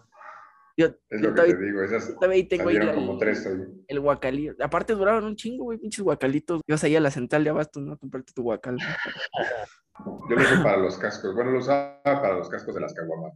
Ah, Me aguantan uno. o para la botella de Coca-Cola de 3 litros, ¿no? La retornable, ¿no? Ponías todas tus botellas. También, o sea, yo, yo sí tengo esa madre como si neta tomara mucho refresco, ¿no? No sé ni por qué lo compraba. Pero sí, o luego, no, o luego no le regresabas el importe al... para- Luego se te olvidaba y se quedaba con tu importe el de la tienda. Pero sí, te digo que luego en, en Mercado Libre se encuentra, o en eBay se encuentran cosillas buenas eh, en cuanto a vinilos. Porque hay gente que los remata, güey, como dice Diego, no mames, hay gente que no, que siente que ese, ese, tip- ese tipo de, de cosas son inservibles o ya están muy viejas, y entonces pues le intenta sacar algo de eso, güey. Y los, y los vamos a poner baratos. este panorama, ¿no? Y este, no es con ánimo de, pues, de denigrar a nadie, ni Sí, sí, sí. Actualmente mucha gente ni siquiera tiene eh, estéreo o tiene equipo de audio, ¿no? Sí. Escuchan, escuchan la música en la tele. Yo, a mí en lo personal, me enferma eh, escuchar música con mala calidad de audio y siento que muchas televisiones no cuentan con el equipo adecuado para reproducir música. Y en lugares donde he vivido he tenido vecinos que le suben a toda la música, reventando la bocina de la tele y es como de, no, vato, o sea, pues cómprate una barra, una bocina Bluetooth. O... Yo, fíjate, una amiga me regaló un estéreo viejo, yo lo desmonté, lo desmadré completo, le dejé solamente la parte del cerebro y le hice un cajón de madera y lo tengo como si fuera un, pues una consola de audio. Y ahorita las bocinas, y armé también mi cajón, que ahorita ya lo, lo deshice, pero bueno, voy a hacer mis bocinas individuales igual de madera. Porque pues, yo siento que, así como hay gente mamadora que, bueno, perdón por la, por la expresión, pero que, que pone sus pantallas gigantes para ver la televisión y todo, pues yo soy muy mamador para la música y siento que si vas a escuchar música tienes que tener un buen, un buen audio para disfrutarlo. No obstante, hay gente que no. Entonces, planteado esto, alguien que ya no ni siquiera tiene equipo de sonido para escuchar una rola digital, mucho menos te va a tener una consola para poner un vinilo. Aparte las, la- las bo- bocinas no Bluetooth no están tan caras. En Walmart vi una Kaiser, que es buena marca, o sea, que es marca de batalla. Y este, Es lo más común. es eso. sí es como un bafle, Ajá. ¿sabes? Entonces, este, y 1500, güey. O sea, pon tú si no quieres comprarte una bocina Bose o una Sony, pues hay una buena opción para comprarte y escuchar mejor la música, porque sí, como dices, en las pantallas ahorita, ni en las viejas ni en las nuevas, en las nuevas no soy, no tiene buena frecuencia de sonido para escuchar música. Las viejas venían en mono, en audio mono. O sea, Sí, ajá. no, había- no era estéreo. Entonces, si ponías rolas de los Doors, solo escuchabas el órgano y la batería en un pinche lado y la voz y la. Y el órgano en otro. ¿no? Sí. Entonces, como que no, no, yo no soy, no soy fan de eso. Sí llega a irritarme. De hecho, no, no compro audífonos caros, no soy una persona que compra audífonos caros, ¿no? Sí. Eh, pero sí procuro que mis audífonos eh, tengan una cierta calidad de audio para disfrutar las rolas, ¿no? Traigo los del iPhone y que mi iPhone es un iPhone viejo, ¿no? Que me regalaron, me heredaron. Y traigo unos Sony de 200 pesos, ¿no? Pero que Ujú. se define bien el audio, el- los bajos, Sí. los agudos, los medios, ¿no? ujú. Y este, sí, yo sí soy muy, muy, muy mamón para ese tipo de cosas. Para, obviamente, cuando te pones los, los eh, Bose o Bose, como se diga la mentada marca, Sí. este, no, es, es otra cosa, ¿no? O sea, es increíble lo que hacen esas cosas, Sí. ¿no? Y si te- un día me prestó este, un amigo, le mando un saludo a El Gillo, de ese cuate, pues trabaja de eso, ¿no? Y también produce eh, música, entonces traía unos que cancelan el ruido externo. No, es una maravilla, o sea, de verdad. Y este... JBL también es bueno. Sí, no, ¿sabes cuáles me encantaron? Los Marshall. Ah, este, son como los que tenía Priscila, ¿te acuerdas? esos, esos, esos. Eran de estudio, son, para, son para, para, grabar y también para escuchar música. Esos me los prestó y yo me enamoré de esos audífonos. No sé cuánto estén ahorita, güey. estaba como en 3200, 3000 y cacho en ese entonces. Mm, esos, los cuadraditos. Hay otros que son redondos. Sí. Que, este, que son más caros. Que son inalámbricos. Están en 3.700 los inalámbricos. Ah, es, es, una persona que se pueda dar esos lujos, ¿no? Pero... Ahí los de, los de Priscila están en 1.300, güey. Ya bajaron. Un, un chingo, sí. Pero sí, sí, me, yo también me los llegué a poner y no oyes nada, o sea, de lo exterior no oyes ni madres, güey. No, y escuchas la música como debe ser, todo definido, parte por parte, o sea, la, la, gente que dice que no distingue el bajo en las canciones, ahí puedes distinguir el bajo. sí. ¿El bajo existe ese, existe ese... instrumento? Yo pensé que era una, como dices, yo pensé que era una cuerda con una, un clavo y una tabla. ¿Y dónde pones, o sea, dónde reproduces tú tus viniles? Yo compré, me aloqué en la pandemia y, y compré un par de tornamesas. Ah, pues tornamesa, o sea, compraste el tornamesa, no, no es el, el modular con tornamesa. Tenía mi modular y, bueno, más bien tenía, la neta sí apliqué la ñera, ¿no? Y dije, voy, voy, a usar las, las, de mi teatro en casa. Eh, pero sí, estoy pensando comprar seriamente un... Un modular. digamos, a lo mejor no, a lo mejor sí chido, pero pues ya, ya, este, paso por paso, ¿no? Porque pues también necesito comprar una, una un mixer también que esté de mejor Porque también agarré uno. Ah, eso lo checamos después, por ahí yo tengo uno. De hecho, está a la venta, entonces. Ahí por si quieren comprarlo los que están escuchando, pues ahí. O sea, no es mío, es de un amigo, pero anda, vendiendo una mezcladora y una. Este... Ahí por si se les, ofrece. Luego les paso el dato. Entonces compré uno, un mixer, pero es de varios canales, es de cuatro canales. Entonces pues, está bien. Sí, está sencillo. Y, es, y es acá, este, pues es acá como si fuera de sonidero, ¿no? sí, sí, está bien, por, por 500 varos que me costó, pues está súper bien, ¿no? Ah, pues está bien. Y, entonces, pues así me he ido como armando, porque también desde antes, pues ya eh, empezaba con mi colección de viniles, pero, pero pues también era con, con el tornamesa de mi papá, mm. pero es de esas tornamesas que son así de super batalla y que pues no le hacen justicia para nada al, a los discos, ¿no? Al contrario, creo que, que, les hacen peor, peor de mal, ¿no? y, pues también tenía unas bocinas súper feas y se escuchaba todo culero. Y el ceseo pues también se escuchaba bien cabrón. Entonces, ya, ya, ya, o sea, ya, los parlantes ya detonados, o ya. Ah, sí. ya, ya, volados, porque estaban detonadas las naves. Ah, entonces iba comprando discos, pero así como muy esporádicamente. Ahorita ya lo bajé un poco, pero ajá, iba comprando mm, nada más por, por comprar, ¿no? Entonces ya cuando me armó las tornamesas acá más chidas y, y un mejor equipo, pues ya empecé a, a comprar ya, ya con, con el objetivo de, de, escuchar discos en serio, ¿no? Fíjate que dicen, el otro estaba platicando con, con mi chica y ella es psicóloga educativa y estamos viendo un programa de los acumuladores, ¿no? Esos que salen ahí en... ¿En History? Ajá. Pues hay gente que lo que hace es que colecciona cosas, ¿no? Pero eso se vuelve también acumulación. Claro. Eh, dicho esto, por ejemplo, el Museo del Juguete, ¿no? que, está aquí cerquilla.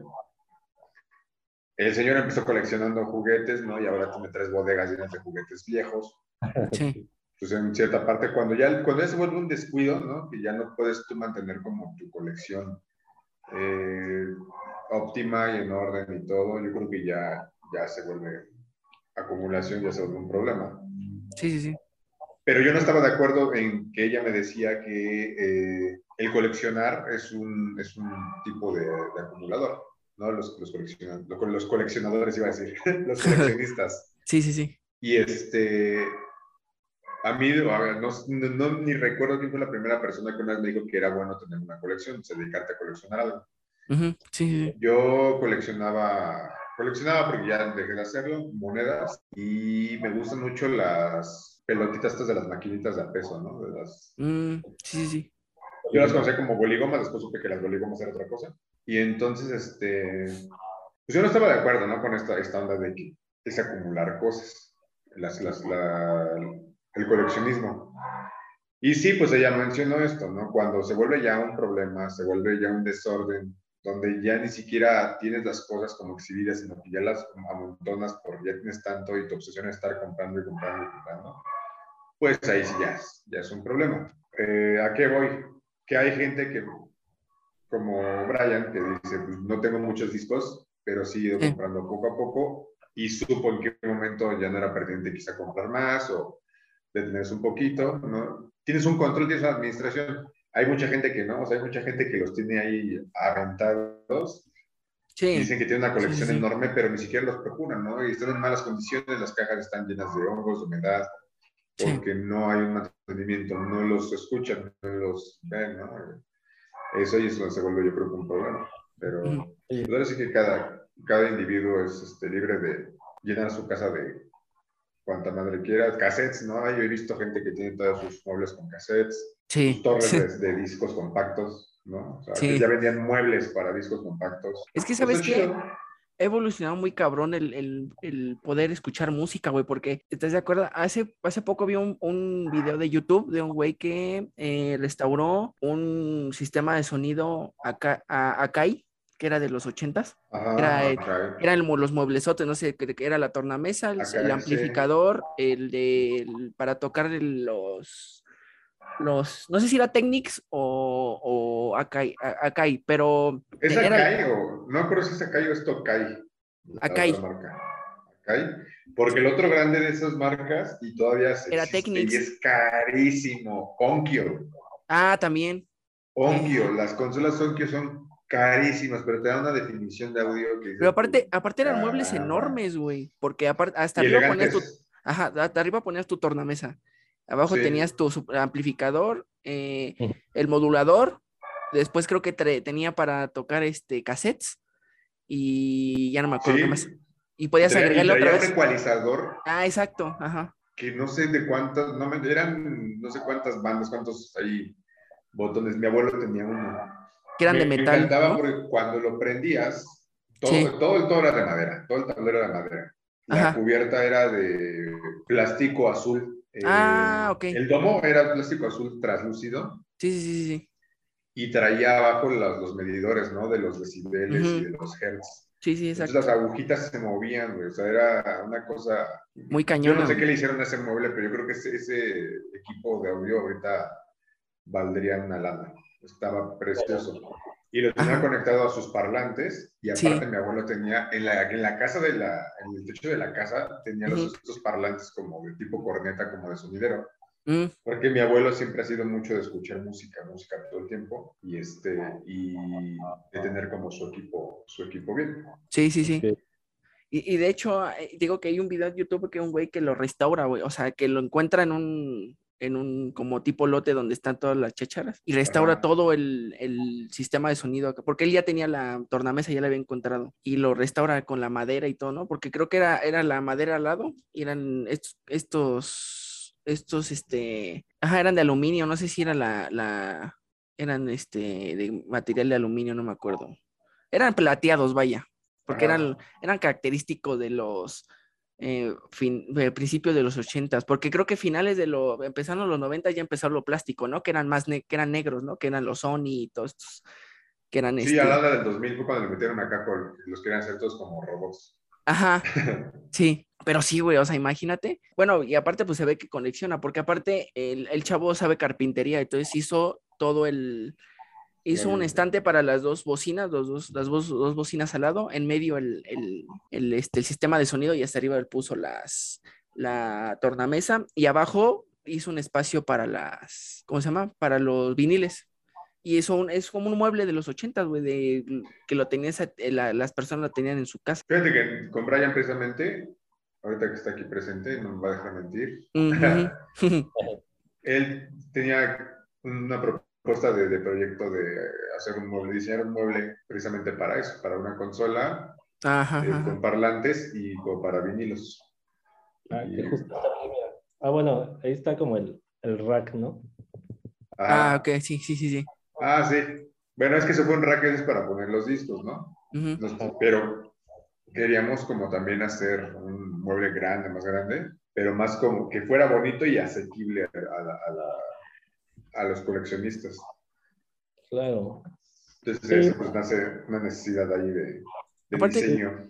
Creo que si le vas a invertir, le- si le vas a invertir, pues inviértele bien, ¿no? O sea, Pues sí, pero, pero siento, era lo que le decía a Diego, siento que también como, como está ya súper arriba esto de los viniles, mm, la gente sí, como para, para subir el precio a todo, ¿no? Y es lo que, lo que te decía, por ejemplo, conseguí, de los últimos que compré, fue uno de Mecano, un disco de Mecano.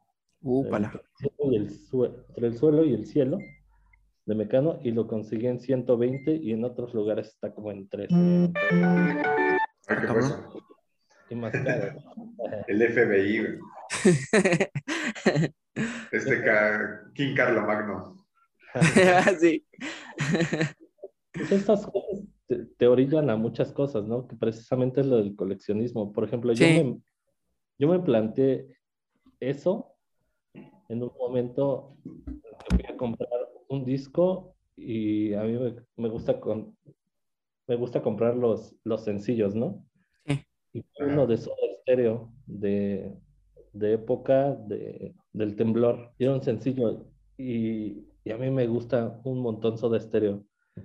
Entonces, en ese momento me planteé, ¿para qué estoy comprando discos? Estoy comprando discos para coleccionar, estoy col- comprando discos por escuchar música. O sea, este vato fue a definir su relación con los discos. como, sí. ¿Qué somos?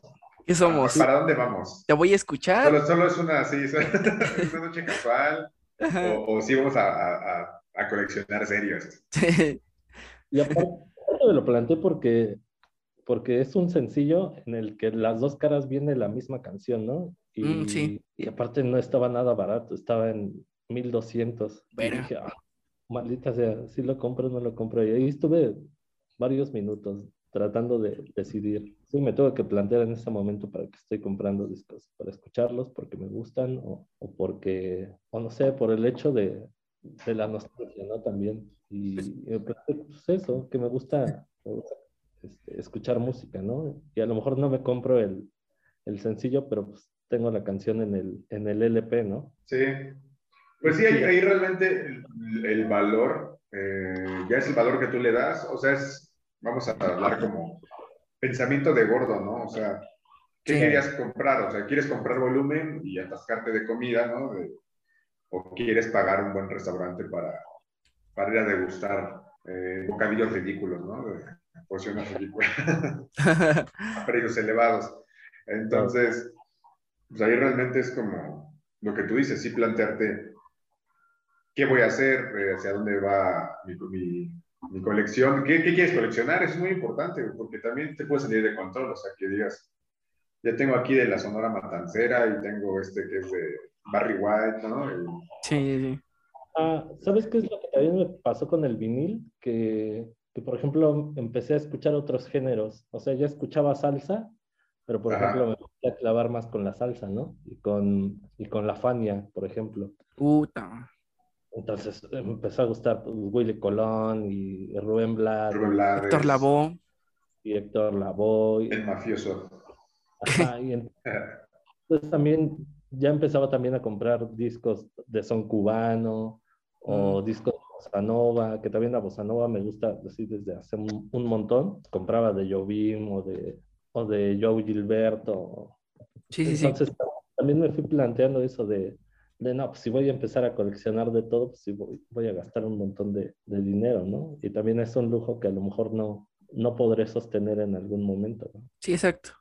Pues es que también es, es como el coleccionismo ahorita de que muchos coleccionan figuras, eh, figuras, o hay, hay gente que colecciona tenis, o hay gente que, he visto gente que conexiona las envolturas de las papas de los noventas, de los 2000. Sí. Sí, sí, he visto, te lo juro. Mira, en el. Museo del Juguete hay esas cosas. Cuando tú dices, o sea, coleccionas juguetes, compa, no, no envolturas de chetos, ¿no? este, y, y los compran, o sea, realmente los compran. Entonces ahí es donde dices, ¿hasta qué grado va tu coleccionismo, no? ¿Qué es lo que... O sea, sí, tiene totalmente que ver con el tema que es la nostalgia, Sí. ¿no? Pero sí, o sea, es como definir hacia dónde, qué es lo que quieres hacer, hacia dónde vas, ¿no? Yo, por ejemplo, trabajé para una tienda que vendía Playmobil y, este, y todo el mundo ahí están zafados, ¿no? Son este, coleccionistas de... O sea, no me refiero a zafados de que se vuelven locos por el Playmobil, no estoy... Que, que sean frikis ni nada por el estilo, ¿no? Sí. y estos cuates ya coleccionaban a grado de tener cajas completas de cosas cerradas en su casa que nada más por tenerlo, ¿no? O sea, y Claro. compraban ya así. Entonces me decían, no, tú vas a ver, después de unos años vas a acabar igual. Y yo así de, no, sí, a mí me gusta Playmobil por nostalgia, porque los tuve de niños y tuve de los primeros caballitos, así, bueno, no primeros, ¿no? Porque pues, es muy vieja la marca, sí. pero de los estos que eran así como más vintage, ¿no? Los, Mm, el diseño más, más, más burdo, más este, eh, se me fue ahorita la palabra. Como los que salen en Malcolm, ¿no? Ajá, justamente. Sí, ¿no? Ah, de esos. Entonces, yo pensé que sí, efectivamente iba a terminar coleccionando Playmobil a lo bestia. Y no, realmente mi propósito fue, voy a coleccionar este, eh, vikingos, me gustaban los vikingos. Entonces, me armé como cinco o seis vikingos. Tengo un escenario de rock, ¿no? Con Sí. sus integrantes y una que otra figurilla ahí que me gusta, ¿no? Como translúcida, que, o sea, un fantasmita que brilla en la oscuridad. También es Ah. por nostalgia por un- el primero que salió en el 90 y tantos aquí en México, 94, creo así. Ojalá no me escuchen los de Retromax porque me van, a, me van a llamar y me van a reclamar.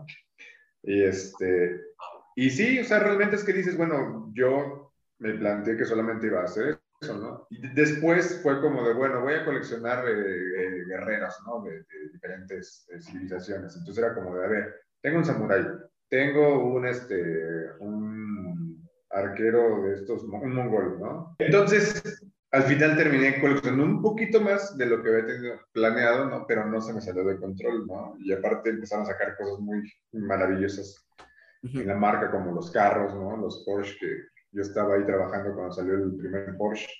El Carrera, el Carrera GT, y luego así se fueron sacando cosas geniales. Y ya Sí. fue como de, no, de suficiente, yo no voy a, ya gastar mi dinero en eso. Pues están caros, aparte. Sí, sí, ahorita ya es un mercado que ya no es. Y los, los que son edición limitada, los que son este. Bueno, la- los, los que quedan muy pocos porque son muy viejos, ¿no? Los que ya son vintage cuestan y aumentan el precio y suben cada año. Entonces ya no era como algo con lo que yo me sentía cómodo. ¿no? Nos estamos desviando bien cabrón del tema, pero. Pues podría decirse que Playmobil es como la competencia del Lego, ¿no? Curiosamente es un pleito ahí eterno, ¿no? Sí, porque... Es como pero- decir que quién es mejor si los Beatles y los Rolling Stones. y- Ah, sí. Es que ahí, ahí tiene sus cosas, ¿no? Porque pues, una cosa es Lego, que es totalmente construir, y Playmobil es más como algo que ya está pues, ya hecho, güey. ya. Eh, eh, un, un ejemplo, eh, el DeLorean que empezaron a vender. sí, sí, Hay una historia bien pasado, padre con eso. Estaba muy padre. También vi un Aston Martin, creo que de 1960 y tantos, o no sé, uno muy bonito, también lo vi. Pero Ah. he visto también combis que venden de Playmobil, eh, escenarios. eh, y el, el DeLorean lo, lo llegué a ver de vendedores, lo, lo estaban dando hasta en 3000 y ahorita lo ves en tienda y está en 1200, güey. Entonces, Sí. ta- también eh, hay una cosa también, los revendedores se pasan de lanza. Luego los ves con, tre- con no sé, con unos pinches 20, 50 carritos de Playmobil Ujú. y lo sacaron de la tienda, güey, luego lo están dando a 2000, 2500 pesos, ¿no? Le están subiendo a 1500 pesos más, güey. Entonces, también Sí, eso hay un de... mercado, sí, hay un mercado muy cabrón para eso de la reventa. Sí, Hay grupos cerrados. Eh, esto me sentí como Maussan ahí hablando de, hasta con mi ojito así.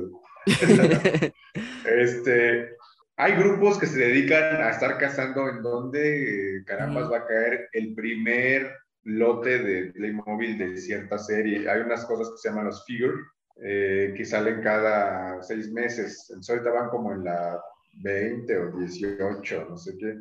Sí. Y o sea, estos cuates, hay una cosa que se llama, creo que PSC, o, que es como para coleccionistas, o sea, como que ya es como que la, eh, la marca te hizo coleccionista oficial, ¿no? Mm, Y les mandan boletines de información y les mandan a ellos primero los, los eh, catálogos de las figuras que van a salir para el siguiente semestre. Y entonces estos cuates la, la comparten y se sienten acá pues, la onda porque es como, ay, tengo la información exclusiva de, de- de la marca y demás. Y estos cuates entonces ya tienen las fechas de cuándo van a caer, si van a llegar primero a esos centros comerciales, si van a llegar primero a la tienda de acá del centro que les digo, si va a llegar este X, ¿no? Entonces, llegan, compran, hay gente que se dedica a comprar un chingo Sí. de piezas porque va a tardar en salir el siguiente lote y que llegue a la siguiente tienda en México. Entonces, estos cuates los revenden ya, porque obviamente si tú vas ya no hay Walmart, ¿no? Por ejemplo. exacto. Eh, entonces entras en crisis y estos cuates te los revenden carísimos y después te das cuenta del gran error que cometiste porque sale el otro lote y ya nadie, ya nadie, ya no se venden, o sea, están ahí y los empiezan a rematar. Entonces, sí, hay un como, o sea, hay una mafia ahí detrás de eso. Sí, pero muy cañón. ¿Cómo pasamos de hablar de música a hablar de grupos cerrados de Playmobil? Por la nostalgia. Sí, sí, sí. o sea, bueno, es que tú habías dicho que había gente que coleccionaba eh, monos, creo que dijiste algo así, y Ah, supongo que te referías a los funcos. Y a los Hot Toys y todo este show de...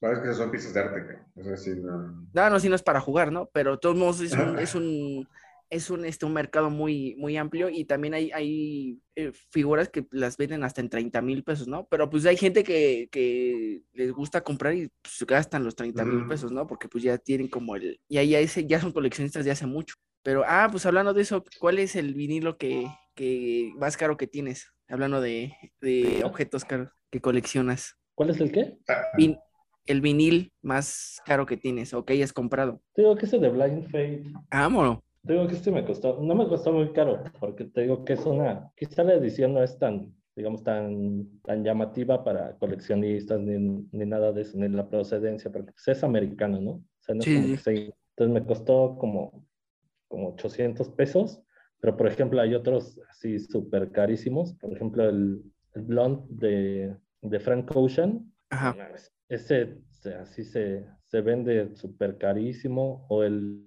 el del Comatorium de, de Mars Volta, Ajá. también así súper carísimo. Por- estoy hablando de los que me gustan, ¿no? O por ejemplo, el Melancholy and the Infinite Sadness, también se vende súper carísimo, así Sí. miles de pesos.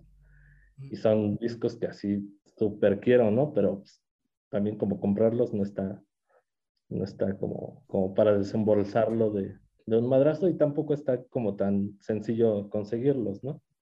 Porque Sí, ya. También salen y, y luego, luego los compran. En cuanto se libera uh, toda una pieza, obviamente se va de volada. Y De si, es alguien, que- y si es alguien que no colecciona y no sabe el valor que tiene el disco, evidentemente alguien lo va a aprovechar. O sea, Sí. Sí, pero fíjate, esto del coleccionismo, de, por ejemplo, de, de los discos que estamos hablando, o los vinilos, viniles, eh, hay gente que le saca provecho a eso realmente. O sea, gente que vende ahora los discos, los intercambia y aparte, pues yo creo que crea ahí una, una biblioteca, un acervo cultural, ¿no? Porque finalmente es eso, de, de toda esta música que está eh, en discos de vinil, Sí. en los cetatos.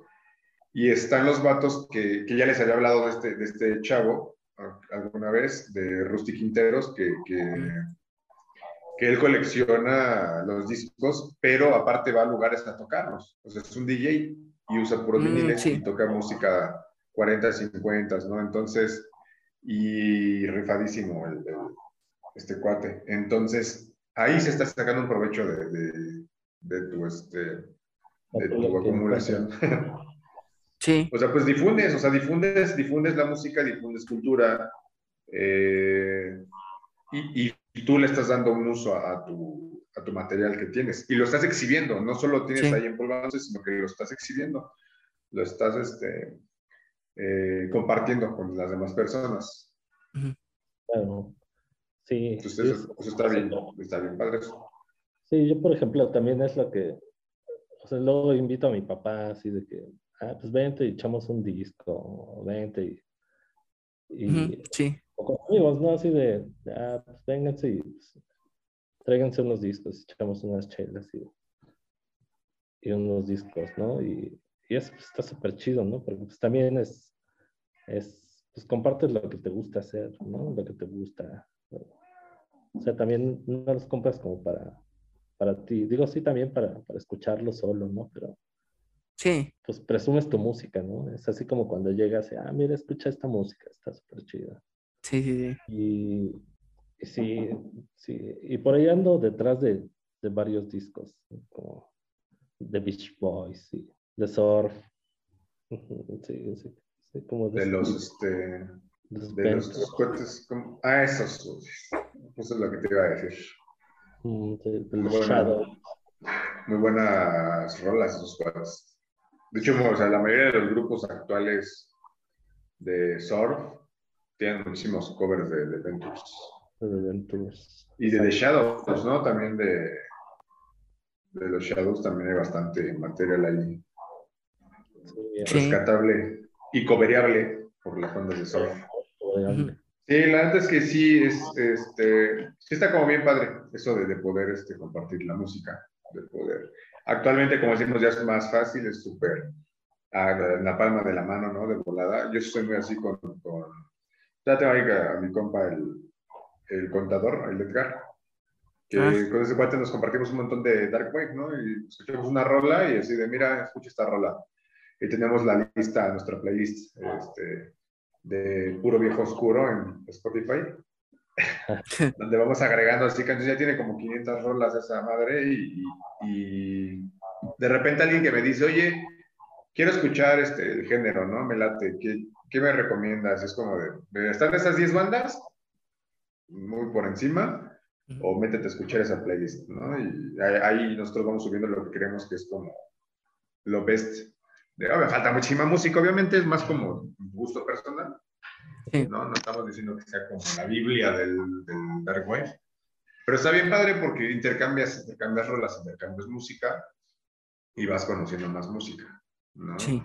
Te armas Sí. un léxico musical. Pues este, creo que lo de los vinilos, creo que también eso de lo que mencionas de invitar amigos, pues es que ya es algo, de todos modos es algo un poco más tangible, ¿no? No es tanto tan digital de que pues estás este, pues eh, mostrando el disco, la portada y lo, están viendo. O sea, no es tanto como ahorita que, como dicen, ¿no? Que, que puedes pasar ya por Spotify eh, canciones que te gustan, ¿no? Sino que ya invitando a un, un grupo de amigos que también puedan como adentrarse un poco en el mundo y aparte que se, eh, que escuchen realmente el sonido del vinilo, ¿no? Creo que lo había mencionado que eh, a mí me gustaba mucho el escuchar los vinilos por el, el, pues, el sacarlo de la, de sacarlo de su, Su empaque. de su empaque y ponerlo en la tornamesa y escucharlo y, y escuchar el sonito que tenía el, el vinilo con la aguja y bueno, bueno, eh, son cosas que eh, recuerdas, ¿no? Yo lo recuerdo por, por mi infancia, ¿no? Pero pues, tú que más estás más fa- como familiarizado, ¿no? Con este show del, del vinilo, pues ya es de estar un poco más acostumbrado, ¿no? Hace mucho. Yo hace como, ah, perdón, dale, dale. Ah, no, sí. Yo hace mucho igual que no, que no escucho un vinilo. Hace un buen. Sí, yo hace como cuatro, no, como cuatro, sí, como cuatro años, tres años, estábamos en, casa de un amigo, ¿no? La casa se la dejó su, su abuela, y se la dejó con, con los muebles, y entonces ahí estaba un, un tornamesa y tenía una caja de, de viniles, o tenía, creo que, ya ni me acuerdo si era una caja o eran pocos la que tenía ahí, y le dije, ¿a poco sí los escuchas? Me dice, sí, de vez en cuando, ¿no?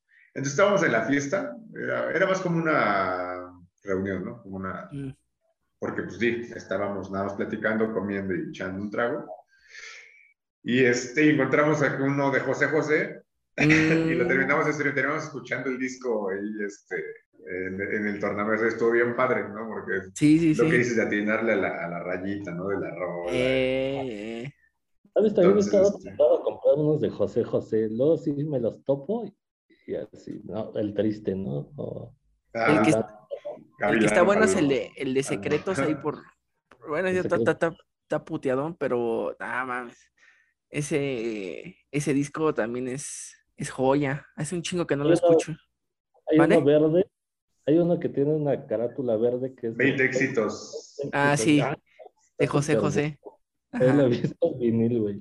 Así súper barato, ¿no? Como 50 pesos. Es que ese es el, ese es el, o sea, si quieres conocer a José José, ni tienes que ver que las 20 triunfadoras se llama. Ajá. Ese está súper chido. Me acuerdo Ese porque... es.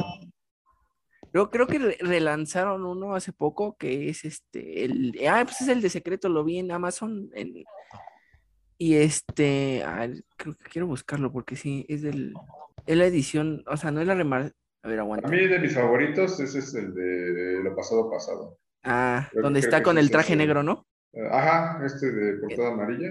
Ajá, Es eh, portada amarilla, traje negro. Ese disco es buenísimo. con su traje de Scarface que traía el güey. sí, sí, justamente. Ah, sí, sí, sí, sí. Buenísimo ese.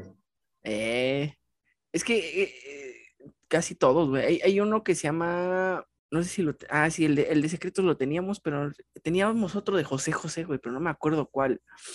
Ya estaba bien put, ya estaba bien cansado, ¿no? Ya pinche portada ya estaba Ajá. toda escarapelada y, y Ya, de- ya estaba, ya estaba igual que él, pobrecito.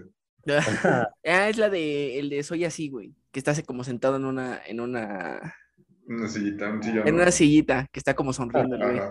Ah, ese, lo, Ah. ahí lo tenemos. No, ahí por, en casa de mi papá todavía anda el de, el de promesas, está el de si me dejas Mm. ahora, está este que te digo, el de, Lo pasado, pasado. ajá, el Ajá. de, creo que, me parece creo que el de 40 y 20 también. El de Uf. 40 y 20, ¿cuál es? ¿Es el donde está la portada azul? Ese está, ajá, Sí, y ¿no? él trae un traje azul ahí. Ajá. Pero sí, el de, creo que son todos, son los, los únicos que, y ese, el de las 20 triunfadoras que dice acá el compañero. Ese sí es un clásico. Ya después ya lo tenía en cassette, ¿no? Y allá mi Ah. familia. Y sí. te digo que he estado tentado a comprar unos. El que sí una vez fui a, a- así lo compré como de pura casualidad, fui a, a dejar unas, unas cosas a la, al depósito de reciclaje. Ajá. Tenían ahí una pila de discos de vinil y dije, a lo mejor aquí hay un- una joya y Una joya, y- ajá.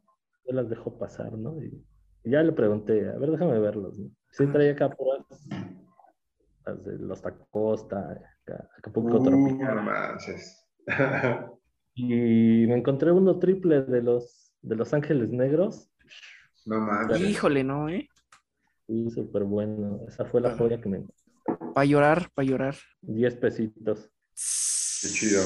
Sí, sí descubres buenas, buenas cosas ahí, ¿no? Y digo que pues como es basura para algunas personas, ¿no? Dicen Ajá. la basura de unos de otros, ¿no?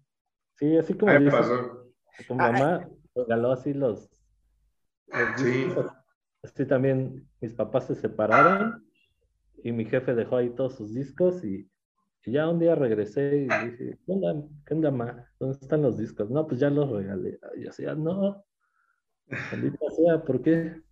Sí, Sí. eh, acá los vendieron por kilo. Me dijeron, es que encontramos un lugar donde los compran por kilo. Y yo así, no.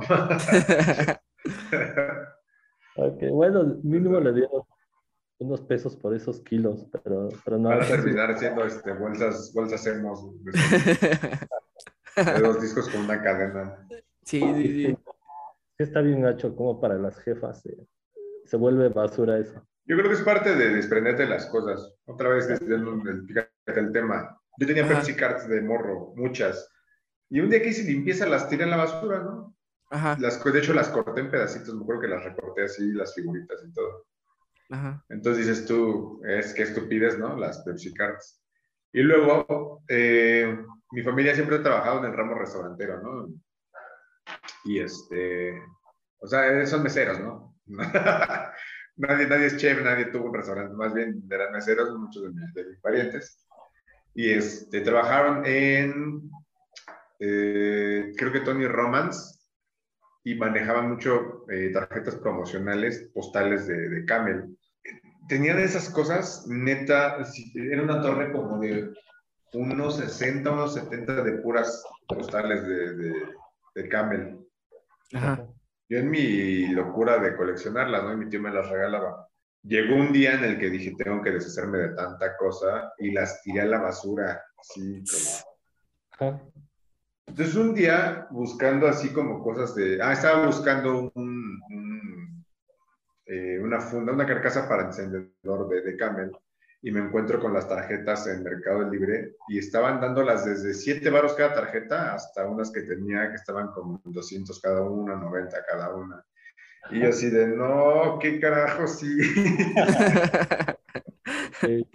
y es como de las peores estupideces que he hecho en mi vida, porque pues dices, bueno, o sea, no me quitaban más de un espacio de dos cajas, tres cajas de zapatos, ¿no? Y a lo mejor pude haberlas guardado y a, lo mejor haberle sacado algún provecho un día. Sí.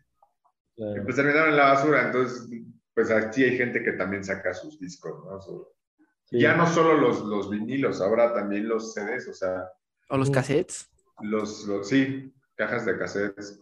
Los, este, los discos compactos también ya, ya he visto que hay gente que es como, o los remata, los discos compactos, he visto que están en 20, 30 varos, ¿no? En, mm. en, en, Facebook, en Marketplace, así de, eh, tengo discos a la venta, 20 discos, por tanto, eh, eh, pregunta por el que te agrade, disco de noches. hablando de discos, güey, encontré algo bien cagado en un tianguis de una canción de los Acosta, pero la versión Ramstein, de como una novela. Ah, sí. Lo encontré en un mercado. Hay, hay, hay un vato que hace esas rolas. Ajá, pero eh, son bien, son bien, son bien cabrones, güey, porque esos güey los descargaron, güey, y la están vendiendo en, en, en discos de, mercado, güey. Entonces la portada, güey, la portada es Los Acosta, pero con la, la, la, de esta que dice Los Acosta, es como si estuviera la lista de, los, de Ramstein. Está bien cagado. porque dice, porque aparte el chavo, le estoy buscando el, video porque no lo encuentro, pero creo que el chavo también hizo la portada. Ah, aquí está, aquí está, aquí está. Ahorita se, los paso para que lo vean. Sí, es este, se llama The Metal, este, de Metal versión. Y, ah. este, y sí, este, en el canal, está muy chido. y están, están los seis güeyes y pusieron como los, porque no, no vieron que, que estaban pidiendo a los Acosta en el que abría el concierto de Ramstein. Sí, sí, sí, sí, sí. De que, y salieron, salieron a dar un comunicado oficial donde decían que, que ellos iban a abrir el concierto a Ramstein. Sí, sí. Y está muy claro. real. Porque muchos dijeron, como que los Acosta no van a abrir el concierto de Ramstein, ¿no? Porque... Mira, llegó, llegó hasta el grado el acoso mediático a estos cuates. Sí. A mí, me gustan mucho los Acosta y tengo buenos recuerdos de, de, la infancia con su sí, sí, Y este, esos cuates, pues mucho tiempo estuvieron, no debajo del agua, pero no eran muy populares y agarraron una familia así como de los últimos años. Y a raíz de eso fue tan, tanto el, el acoso mediático que, que, ya se iban a retirar. O sea, el, el vocalista, no me acuerdo cómo se llama. Este cuate, este, literalmente dijo que ya estaban muy cansados, entonces que ya iban a retirarse porque ya no podía, ¿no? Con, la fama. Es que aparte hasta hicieron los flyers, los, los, los pósters de que los Acosta, pues, de Ramstein y pusieron la fecha, ¿no? Que desde el, desde el 2020, güey. Y este... ya lleva dos años posponiéndose. Ajá. Y está muy cagado y, y este cuate, pues, hizo la, la rola de, de los Acosta versión metal y puso la... ahí yo les pasé por el chat la... El... Y está muy cagado, güey, porque estos cuates del mercado, no sé si de estos vendedores de discos, eh, eh, imprimieron la, la, portada y lo hicieron en, en, disco, ¿no? En disco. hay que buscarle negocio a todo. Sí, hay gustos para todo. Cabrón. Y, le pregunté, pues, ¿cuánto estaba? Me dijo, no, pues está en 10 pesos, ¿no? Pero dice que sí se le han vendido. Que, pues obviamente, sí. Oye, ¿has escuchado la rola de, de, El muchacho de los ojos tristes? Ah, le... En versión de Ramstein, está buenísima. Ah, sí. Sí, sí, sí. se llama Gibran este, Dex Music, se llama. Y ha hecho varias. Sí, hay dos que tres. Ajá. De hecho, ya solo hasta con videoclip y todo te los encuentras también. Esa de Janet del Mucho de los Postres está buena. Ah, la de Nieves de Enero de Chalino Sánchez la hizo. Creo que también está esta, la de. Solo queda. Las ah. ganas de llorar. Ah, sí, sí, sí, sí. Las ganas de llorar al ver que nuestro amor Sí, güey. Ese está muy bueno. Hecho de los temerarios. ahí se quieren divertir un rato, ahí chequenlo. Ajá, sí. se llama, se llama Gibran Dex Music.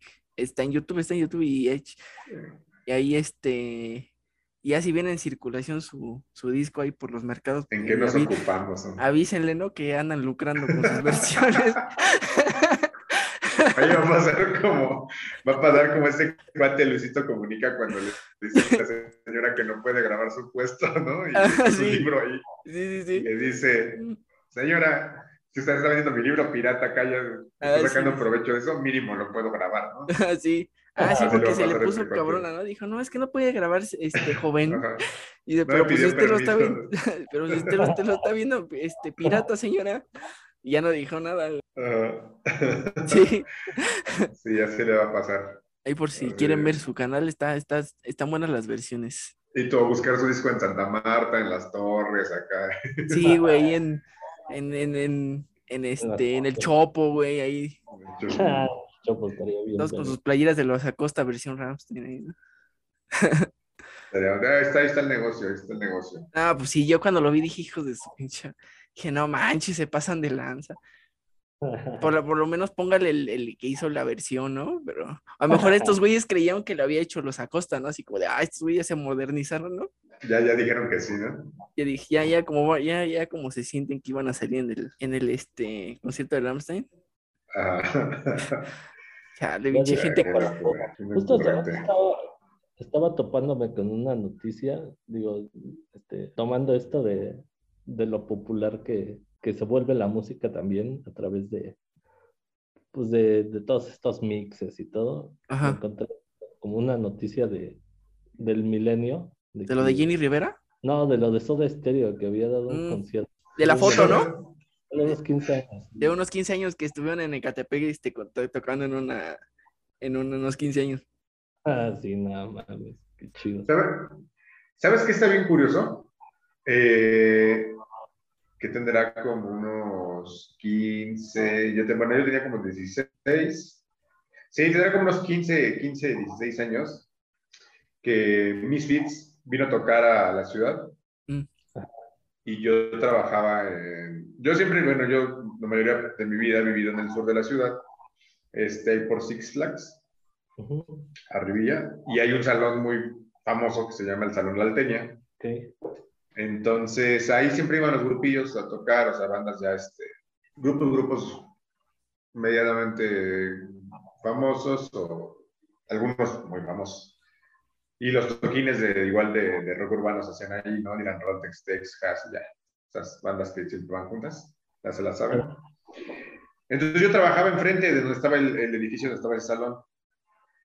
Y, este, y siempre veíamos, me, me latía pasar este, ver los carteles que había y un día me encontré con que iban a venir los Misfits Mm, a tocar a la alteña, güey. Yo pensé que era una estafa, o sea, realmente yo dije, no manches, los Misfits no van a tocar aquí.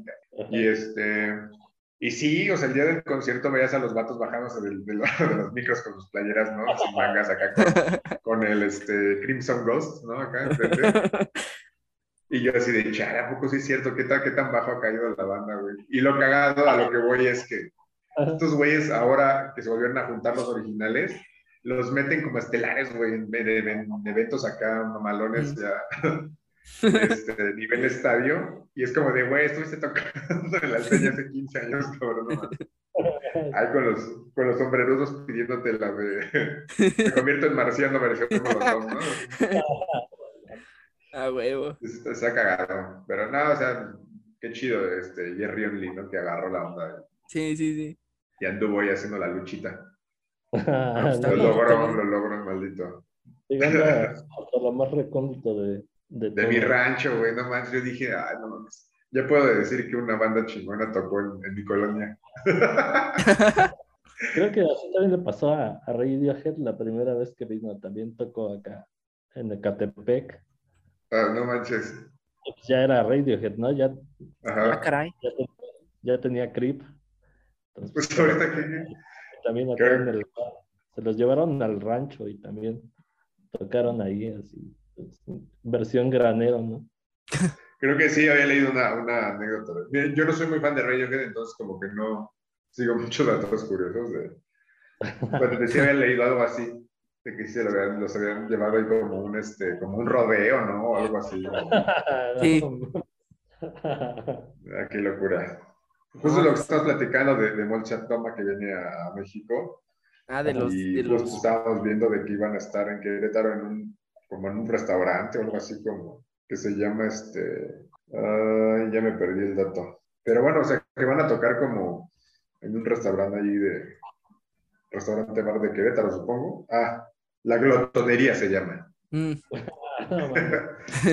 Entonces sí, sí está chistoso eso de, de las pero, pues, bandillas. pero está caro, está caro, pues dije, ¿no? Sí está caro los boletos, como me dijiste. Pero bueno, es que ese es por el ceremonia, tengo que los metieron al ceremonia, no sé por Y aparte por el mame eso, del eh. 2020, ¿no? De, Ajá. Sí, El- o sea, la, la canción esta de Sud, sus, ¿no? Se ¿Qué va- muy... Está tan caro, pues que va a salir Charles Manson bailando. ¿qué? sí. ¿Ya has visto el TikTok bueno. donde ese güey está, donde, donde está como bailando y le pone la canción y ah, Tiene, chale. tiene, tiene más mérito la, la chava que se aprende la coreografía. Ah, que lo, que lo hace con flashbacks, bailar. ¿no? Sí. Está, está bailando Charles Manson y, y ella igual guiando, este, siguiéndolo, ¿no? Eh, De hecho, ese fue el que se hizo más popular, güey. Ese es con el que empezaron a conocerlo por ese TikTok. Y ya después todos empezaron a utilizarla por uno de ellos, Yo ¿no? la rola, yo la rola la escuché por primera vez en un video que decía, cuando se hizo el mame precisamente del, Mm. de que, ¿qué escuchas, no? ¿Qué post-punk? Que tu compa el que escucha post-punk y toda esa onda del, del, tren Ah, del sí. mame de- de- del post-punk y del post-punk ruso. Yo lo vi en un, un compilatorio de esos de, de un vato que se ponía acá como a bailar acá como bien loco y le pegaba una botella de agua. sí. Como de vatos como afrodescendientes bailando como, como cada uno, como- no sé si es como jam o no sé qué estaban ahí como bailando. Ajá. ponen la rola. Ese fue el primero que yo, que yo vi. Ya después lo empecé a ver en un sinfín de cosas. Ahorita ya te lo ponen en videos de que no tiene nada que ver, ¿no? Ah, como hay, hay uno video de unos, TikToks. unos emos bailando. No sé, es muy popular, que están como abajo de un puente. No, no. mm, Ajá, y pues le- eh, con ese también lo conocí, esa, esa canción. Porque esa, es, ese video siempre le, le ponen, le han puesto la de payaso de rodeo, le han puesto la de, Ah, este, le han puesto de, del- del Eurodance, de este, un chingo. Y, y este, porque quedan, quedan exactamente igual con el, con el, con el baile de esos güeyes. Ajá, está muy cagado. Y ahí de ahí es con- donde conocí también la, la, el mame este de, del Molcha Toma. Pero sí, pues sí, es que también se agarraron de ahí del mame dijeron, ah, pues vamos a cobrar esto para que vaya la gente, ¿no? Te- Fíjate, y cuando esos cabrones ya sean como top acá en la industria musical y tengamos como 60 años y los escuchen tus nietos y les digas, no, yo, esos güeyes tocaban ahí en este, tocaban en Salteña, ¿no? Sí. Porque aparte esos güeyes son de, No, de- del- empezaron en 2017, ¿no? Y creo que la de Sud no es del 2018, ¿no? O sea, es... No me sé las fechas, pero sí, no es como que sean muy... no son muy viejos, ¿no? Son de los, de los más nuevos del post-punk ruso, ¿no? Pero aparte son Ujú. bielorrusos, ¿no? Pero pues es casi lo mismo. Sí, hay un, de hecho hay un video ahí en, en YouTube que, es- que explica qué onda con eso. Mm, sí, Y este, de Es hecho, creo que ya lo, de hecho, creo que ya lo, lo, lo mencionamos en la el, el post-punk. Ajá, ahí. Si quieren, regresen al capítulo de, de- hablamos del post-punk y ahí les explican de dónde vienen estos cuates y por qué, este, por qué, a, qué- a raíz de qué se dio todo el, el mame de- del post-punk ruso y, y demás. Ya si quieren, este, despedimos el podcast porque ya se alargó un chingo. Sí, ahora aventamos Se alargó como una semana, y- ¿no? ahora sí hubo risas y de todo esto. Ajá. Pues vamos, vamos con la- lo, el Ah, sí. de- del podcast. Lo que siempre le decimos a todos los invitados es eh, Recomendaciones. unas cinco, cinco, ¿qué, qué fue la vez pasada? Cinco recomendaciones de música o, o la que, las que él considere que sea nueva música o que sea interesante que la- las personas puedan escuchar. Mira, te la vamos a poner así, así de sencillo. ¿Tienes cinco discos para recomendar o cinco rolas para recomendar? Ajá. sí, pues sí. Yo soy, yo soy todavía de la generación de, de discos, de discos completos, ¿no? Entonces, Ah, pues está sí, mejor los discos. álbumes. Ajá. álbumes. sí. Entonces, así los que, de los que más me gustan, eh, pues sería uno, el Pet Sounds de los Beach Boys, que se- me encanta ese disco, es así también súper importante eh, como influencia. Sí. Brian Wilson en general. Ese también el de el Blonde de Frank Ocean, que es como Mm, no está nuevo, pero es como como de con lo último que he estado así súper llenando mis oídos. Ese también he estado clavándome un poco en, en Mecano. También Mecano me gusta mucho. Y sí, sí está también entre el cielo y el suelo. Ese está súper bueno. Me encanta ese disco. Es donde viene Cruz de Navajas. Y, sí. Y puro éxito. Es el azul, ¿no?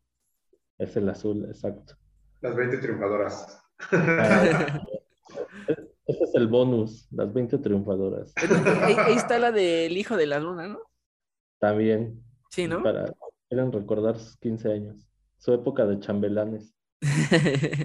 Vestido acá como Saúl Hernández. Con su colita aquí. Ajá. ya el, el siembra de Rubén Blades y Willy Colón, ese también es súper buenísimo. Es donde viene Pedro Navaja. Ajá. Está súper bueno. Ajá. Y, por ejemplo, también hay este cuate no es súper desconocido, pero pues tampoco es acá súper mainstream. Se llama Money Mark. Money Mark. Y es, ajá. dejarlo, ¿no? Es el tecladista de. Fue muchos años tecladista de, de los Beastie Boys y sacó un disco. Sacó un disco en los 90 que se llama Push the Button. Y ese disco está así súper buenísimo. Está súper difícil de conseguir, pero está en Spotify. Entonces, si, le pueden poner encima los tímpanos, estaría súper bueno, porque es un discazo, es súper... Ahí colabora Sean Lennon, el hijo de John Lennon. Y, sí, sí, sí. Si yo con uno le pidió el paro así de, ¿qué onda? Pues...